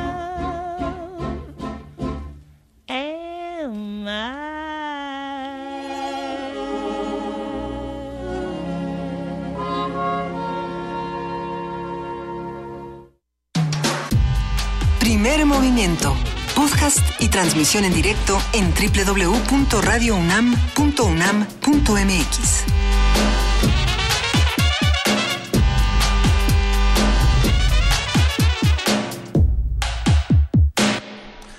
Díganme si no, Billie Holiday ilumina el día. Solo escuchar su voz hace que el sol aparezca por entre las nubes y todo se ponga mucho mejor. Gracias a todos los que nos escriben, a todos los que están con nosotros haciendo comunidad diariamente. Leobardo Terpán, que dice, y es precisamente por sorpresas como esta que escucho Primer Movimiento. Gracias por escuchar Primer Movimiento. Y el doctor J.C. Rivera, Q dice, estoy conmovido por la conexión entre Bioy, una escritora cortasariana, y la Fórmula 1 en la persona de Silvia René Arias. Gracias. Uh, fue uh, sin duda interesante y, y, de verdad que esta biografía de Bioy es muy reveladora en muchos sentidos. No se la pierdan porque encontrarán a un Bioy Casares que transita entre dos mundos, que uno de ellos es el de la aparente frivolidad y simultáneamente el de la más absoluta y arrebatada pasión eh, de sus textos y de, y de su vida, pues. Ah, Francisco Castilla, que también dice, yo también estoy con Nico Rosberg, venga. Muy bien, Nico Rosberg se lo va a agradecer muchísimo. ¿Y ya está en la línea? ¿Está en la línea? No, no, estamos, ¿no? ya. Sí, listos. ya está en la línea. El doctor Jorge Enrique Linares, del Programa Universitario de, de Bioética. Bioética. ¿Cómo estás? Hola, Juan Inés, hola, Benito. No sé si está Luisa por ahí también. No, no. no. Hoy está, ah, Luisa perdió está, la voz y la anda buscando. Está buscando Valga, su voz. Su voz interior. Eh, su voz, su voz. No, y la exterior no, no, también, la exterior. No ninguna. Pero a ver, cuéntanos, eh, ¿qué pasa con ¿Qué pasa con la violencia sexual y la castración química? ¿Nos vas a hablar de Turing o luego pasamos a eso? Pues en parte. Uh -huh. Fíjense que según los datos de la Oficina de la ONU para la violencia, el estudio de la violencia y el delito de las drogas, el 95% de los homicidas en el mundo son hombres. Eh, que matan más o menos entre los asesinados, son el 80% también son hombres. Eh, en la gran mayoría de los casos pues son actos de, de violencia extrema. Eh, de ese 20% restante son mujeres y casi siempre son víctimas de violencia doméstica, son asesinadas por conocidos o por sus parejas. Y esto lleva a pensar que eh, pues la violencia está relacionada eh, con la testosterona y los efectos que provocan en, en el cerebro masculino. No se conoce muy bien esos mecanismos, pero hace sospechar, si nos ponemos deterministas, uh -huh. que la testosterona eh, puede tener en algunos casos eh, desbalances y que eh, produce conductas violentas, agresivas y sobre todo también agresión sexual.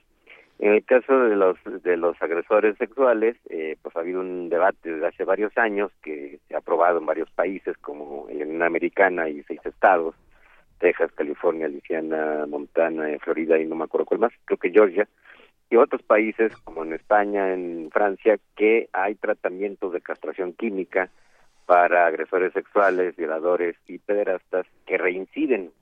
Todos estos tratamientos son voluntarios y uh -huh. eh, son tratamientos que reducen significativamente la testosterona y que tienen efectos secundarios, pero son reversibles, a diferencia de la castración física, que también se practicó eh, este, en, en, otros años, la castración química eh, es reversible, si se dejan de aplicar los medicamentos, pues regresa la producción de testosterona, ¿no?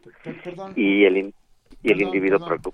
Jorge, sí. perdón, perdón. Eh, un dato exótico y curioso que de repente vino a mi hasta mi cabeza, que Ajá. es en, en, el ejército español durante ¿Sí? los años 50 y 60, uh, sin conocimiento de los soldados, se les administraba permanganato en la, en la, en las comidas, supuestamente para eh, bajar o inhibir la ¿El libido. deseo sexual? Sí. No sé si conocías esta esta historia, seguro no, sí. No, conozco Ah, esa historia, este, pero hay, hay varios medicamentos que tienen este efecto, por ejemplo, antidepresivos como la fluoxetina, si reducen la libido y el deseo sexual, aunque no necesariamente la producción de testosterona. Entonces, desde luego se sabe que no es el único factor de la, de la agresión masculina y la, la violencia extrema, pero sin duda que está presente. Entonces hay un debate interesante y es un debate ético de qué hacemos con los agresores sexuales, porque pues encerrarlos una vez que cometieron el crimen eh, puede ser demasiado tarde. En el caso de los reincidentes, pues hasta el momento son tratamientos voluntarios y se ha tratado de, de imponer en algunos países una ley de, de- de sometimiento a este tratamiento eh, obligatorio, ¿no? Para los reincidentes. Y lo que viene al cuento del, del caso de Alan Turing es que se practicaron tratamientos de, de castración química a homosexuales en los años, en principios del siglo XX y Turing fue sometido a uno de ellos. Eh, ahora, después de años, este, eh, el gobierno británico y la reina le otorga un perdón, imagínense esto, y, Ujú. y una especie de, ay, disculpe usted por los tratamientos que recibió. Muchos homosexuales fueron tratados por ello porque se consideraban que eran crímenes sexuales, eh, la práctica homosexual, imagínense.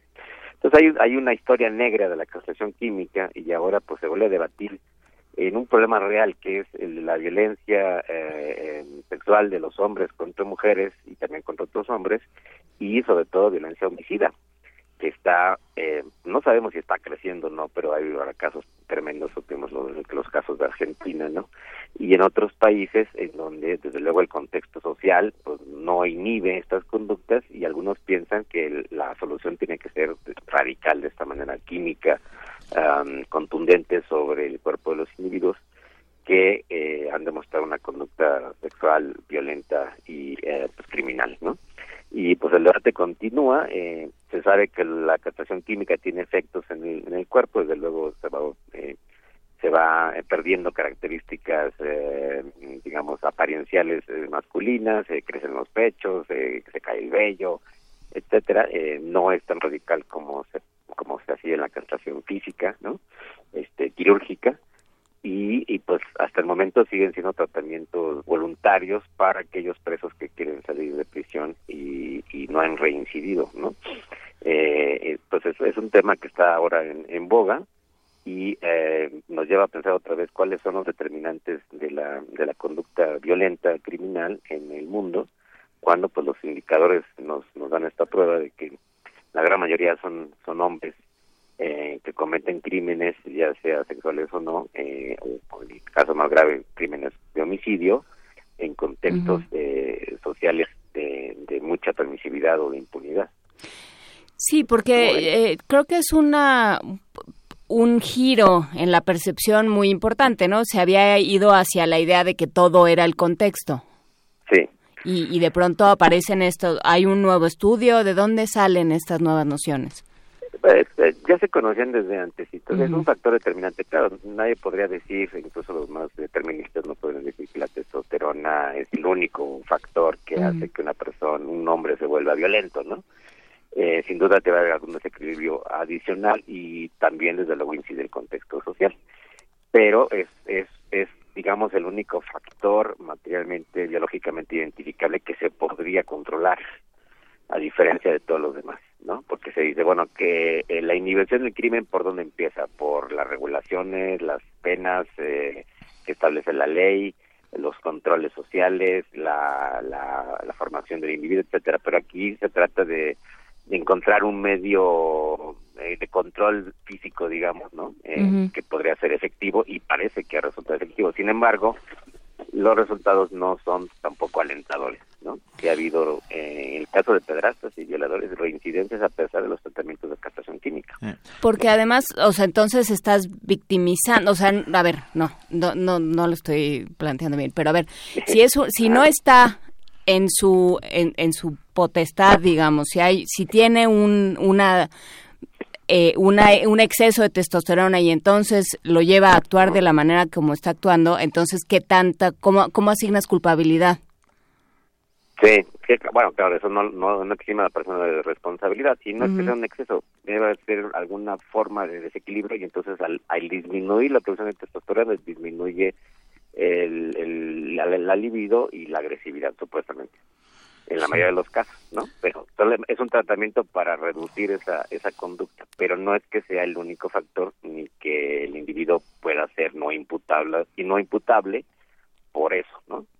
Sea, no sé qué consideraría equivalente que alguien esté, eh, digamos, en un estado de alteración mental. Hay responsabilidad, ¿no? Por eso el problema es que el tratamiento debería ser elegido voluntariamente. En algunos en algunos países eh, son programas voluntarios para poder salir de la cárcel, porque eh, había gran preocupación entre la población de que si un violador salía de la cárcel, pues volvería a delinquir. ¿no? Entonces la medida de la forma de asegurarlo aparentemente era eh, para evitar la reincidencia sería el tratamiento de castración química. Y tiene que ver con conductas aprendidas eh, de muchas maneras y ahí es donde entramos a la parte social, ¿no? Que, no tiene que ver con testosterona, sino con, con eh, esto que vemos todos los días en casa, en la calle, en, en la manera en que se trata a las mujeres, particularmente en este país, ¿no? Todas las violencias eh, subyacentes y que están ahí vivas, eh, la violencia doméstica, la violencia sexual, la violencia laboral, la violencia, bla, bla, bla, bla, bla, bla, Es un ah, gran problema. Ah, Hasta el momento, en algunos casos ha funcionado la castración química más el tratamiento de psicoterapia, desde luego, y el, y el separar al individuo del contexto social en donde comete el crimen. Pero tampoco es nada seguro. Entonces, es un gran problema, ¿no? Actualmente, eh, eh, ya saben que en Estados Unidos una persona que ha sido agresor sexual, después de que sale de prisión, debe, debe, identificarse con todos los demás y toda la gente debe saber que esa persona cometió un crimen sexual, queda marcado de por vida, digamos, aunque nunca vuelva a reincidir. A reincidir. Pues eh, bueno, habrá habrá que, que, seguir analizando qué nos dicen, síguenos platicando qué dicen estos estudios y en qué va la discusión, porque claramente no, no han llegado a mucho.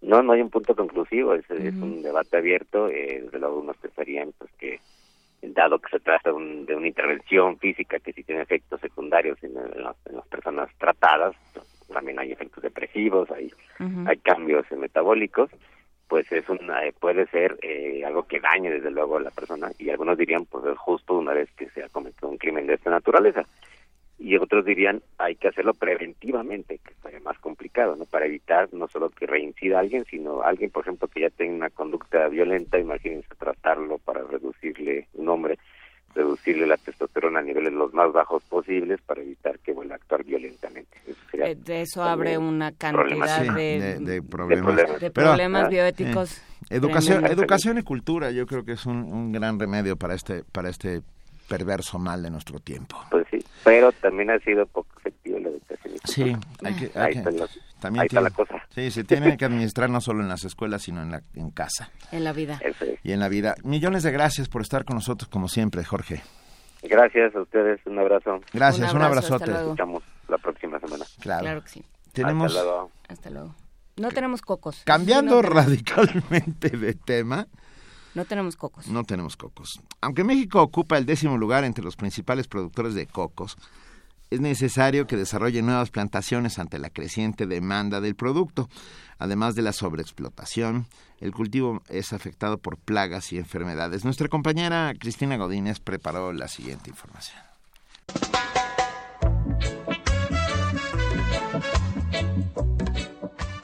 Un estudio elaborado por el Instituto de Desarrollo e Investigación Agrícola del Caribe advirtió de una posible escasez de cocos por la sobreexplotación. Como en cualquier otro cultivo, los cocoteros son afectados por plagas y enfermedades, y en México el principal daño es provocado por el amarillamiento letal, es el ingeniero Miguel Ángel Fernández Barrera, del Centro de Investigación Científica de Yucatán. Es una enfermedad epidémica y es mortal, no hay cura para esta enfermedad. Entonces, lo que hay que hacer es trabajar, es establecer o renovar el cultivo con plantas que tienen cierta tolerancia a la enfermedad. Afortunadamente en México existe una gran diversidad de cocotero y en estudios que hemos hecho, que se han desarrollado en, aquí en el CICI, se ha identificado germoplasma con mucha tolerancia a esta enfermedad. El también colaborador de la Unidad de Recursos Naturales de Yucatán nos dice que el germoplasma del Pacífico es distinto al del Atlántico. Cuando entra la enfermedad a México a través de Quintana Roo, arrasa con todo el cultivo de Yucatán, continúa hacia Campeche, continúa hacia Tabasco y actualmente todavía hay focos grandes de la infección en Tabasco y en Veracruz. Entonces, en ese entonces, el CICI hizo una colecta nacional de germoplasma de cocotero y la trajo a un lugar que estaba siendo afectado por el amareamiento letal. Y fue ahí cuando, después de veintitantos años de estudio, se demostró que el germoplasma existente en el Pacífico es diferente al del Atlántico y que el del Pacífico es tiene gran tolerancia a esta enfermedad. Ese conocimiento nos sirvió para iniciar estudios, programas de renovación del cultivo en México y ahora los consejos estatales utilizan el material identificado para hacer hibridaciones, para iniciar la renovación del cultivo en México. El académico señala que ante la creciente demanda en el mercado es necesario tener nuevas plantaciones, pues las actuales resultan insuficientes. A nivel mundial, México ocupa el décimo lugar entre los principales productores, que son Indonesia, Filipinas y la India. Para Radio UNAM, Cristina Godínez.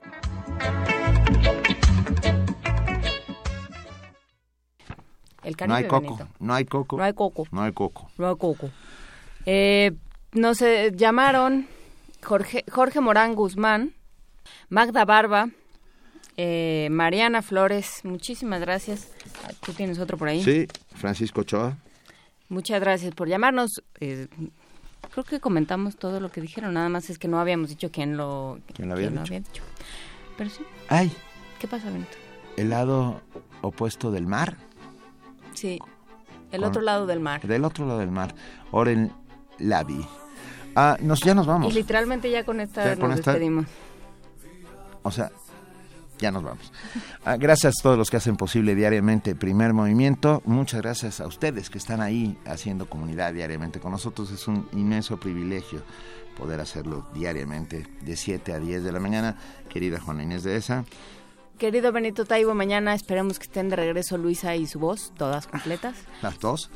Y si no, bueno, le mandamos un abrazo. Por lo pronto, gracias a todos los que hicieron posible este programa. Gracias a todos los que nos escucharon, sobre todo. Y nos vemos mañana. Nos vemos mañana. Muchas gracias. Esto fue Primer Movimiento. El mundo desde la universidad.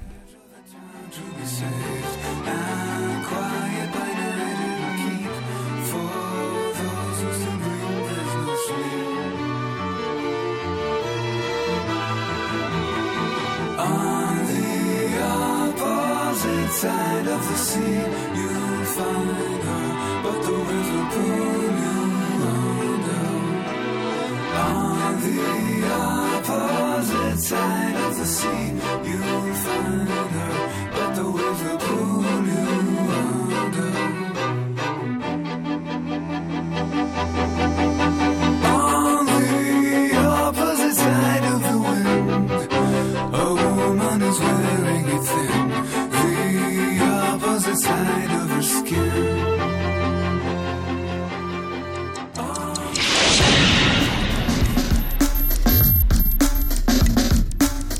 Radio UNAM presentó Primer Movimiento. El mundo desde la universidad.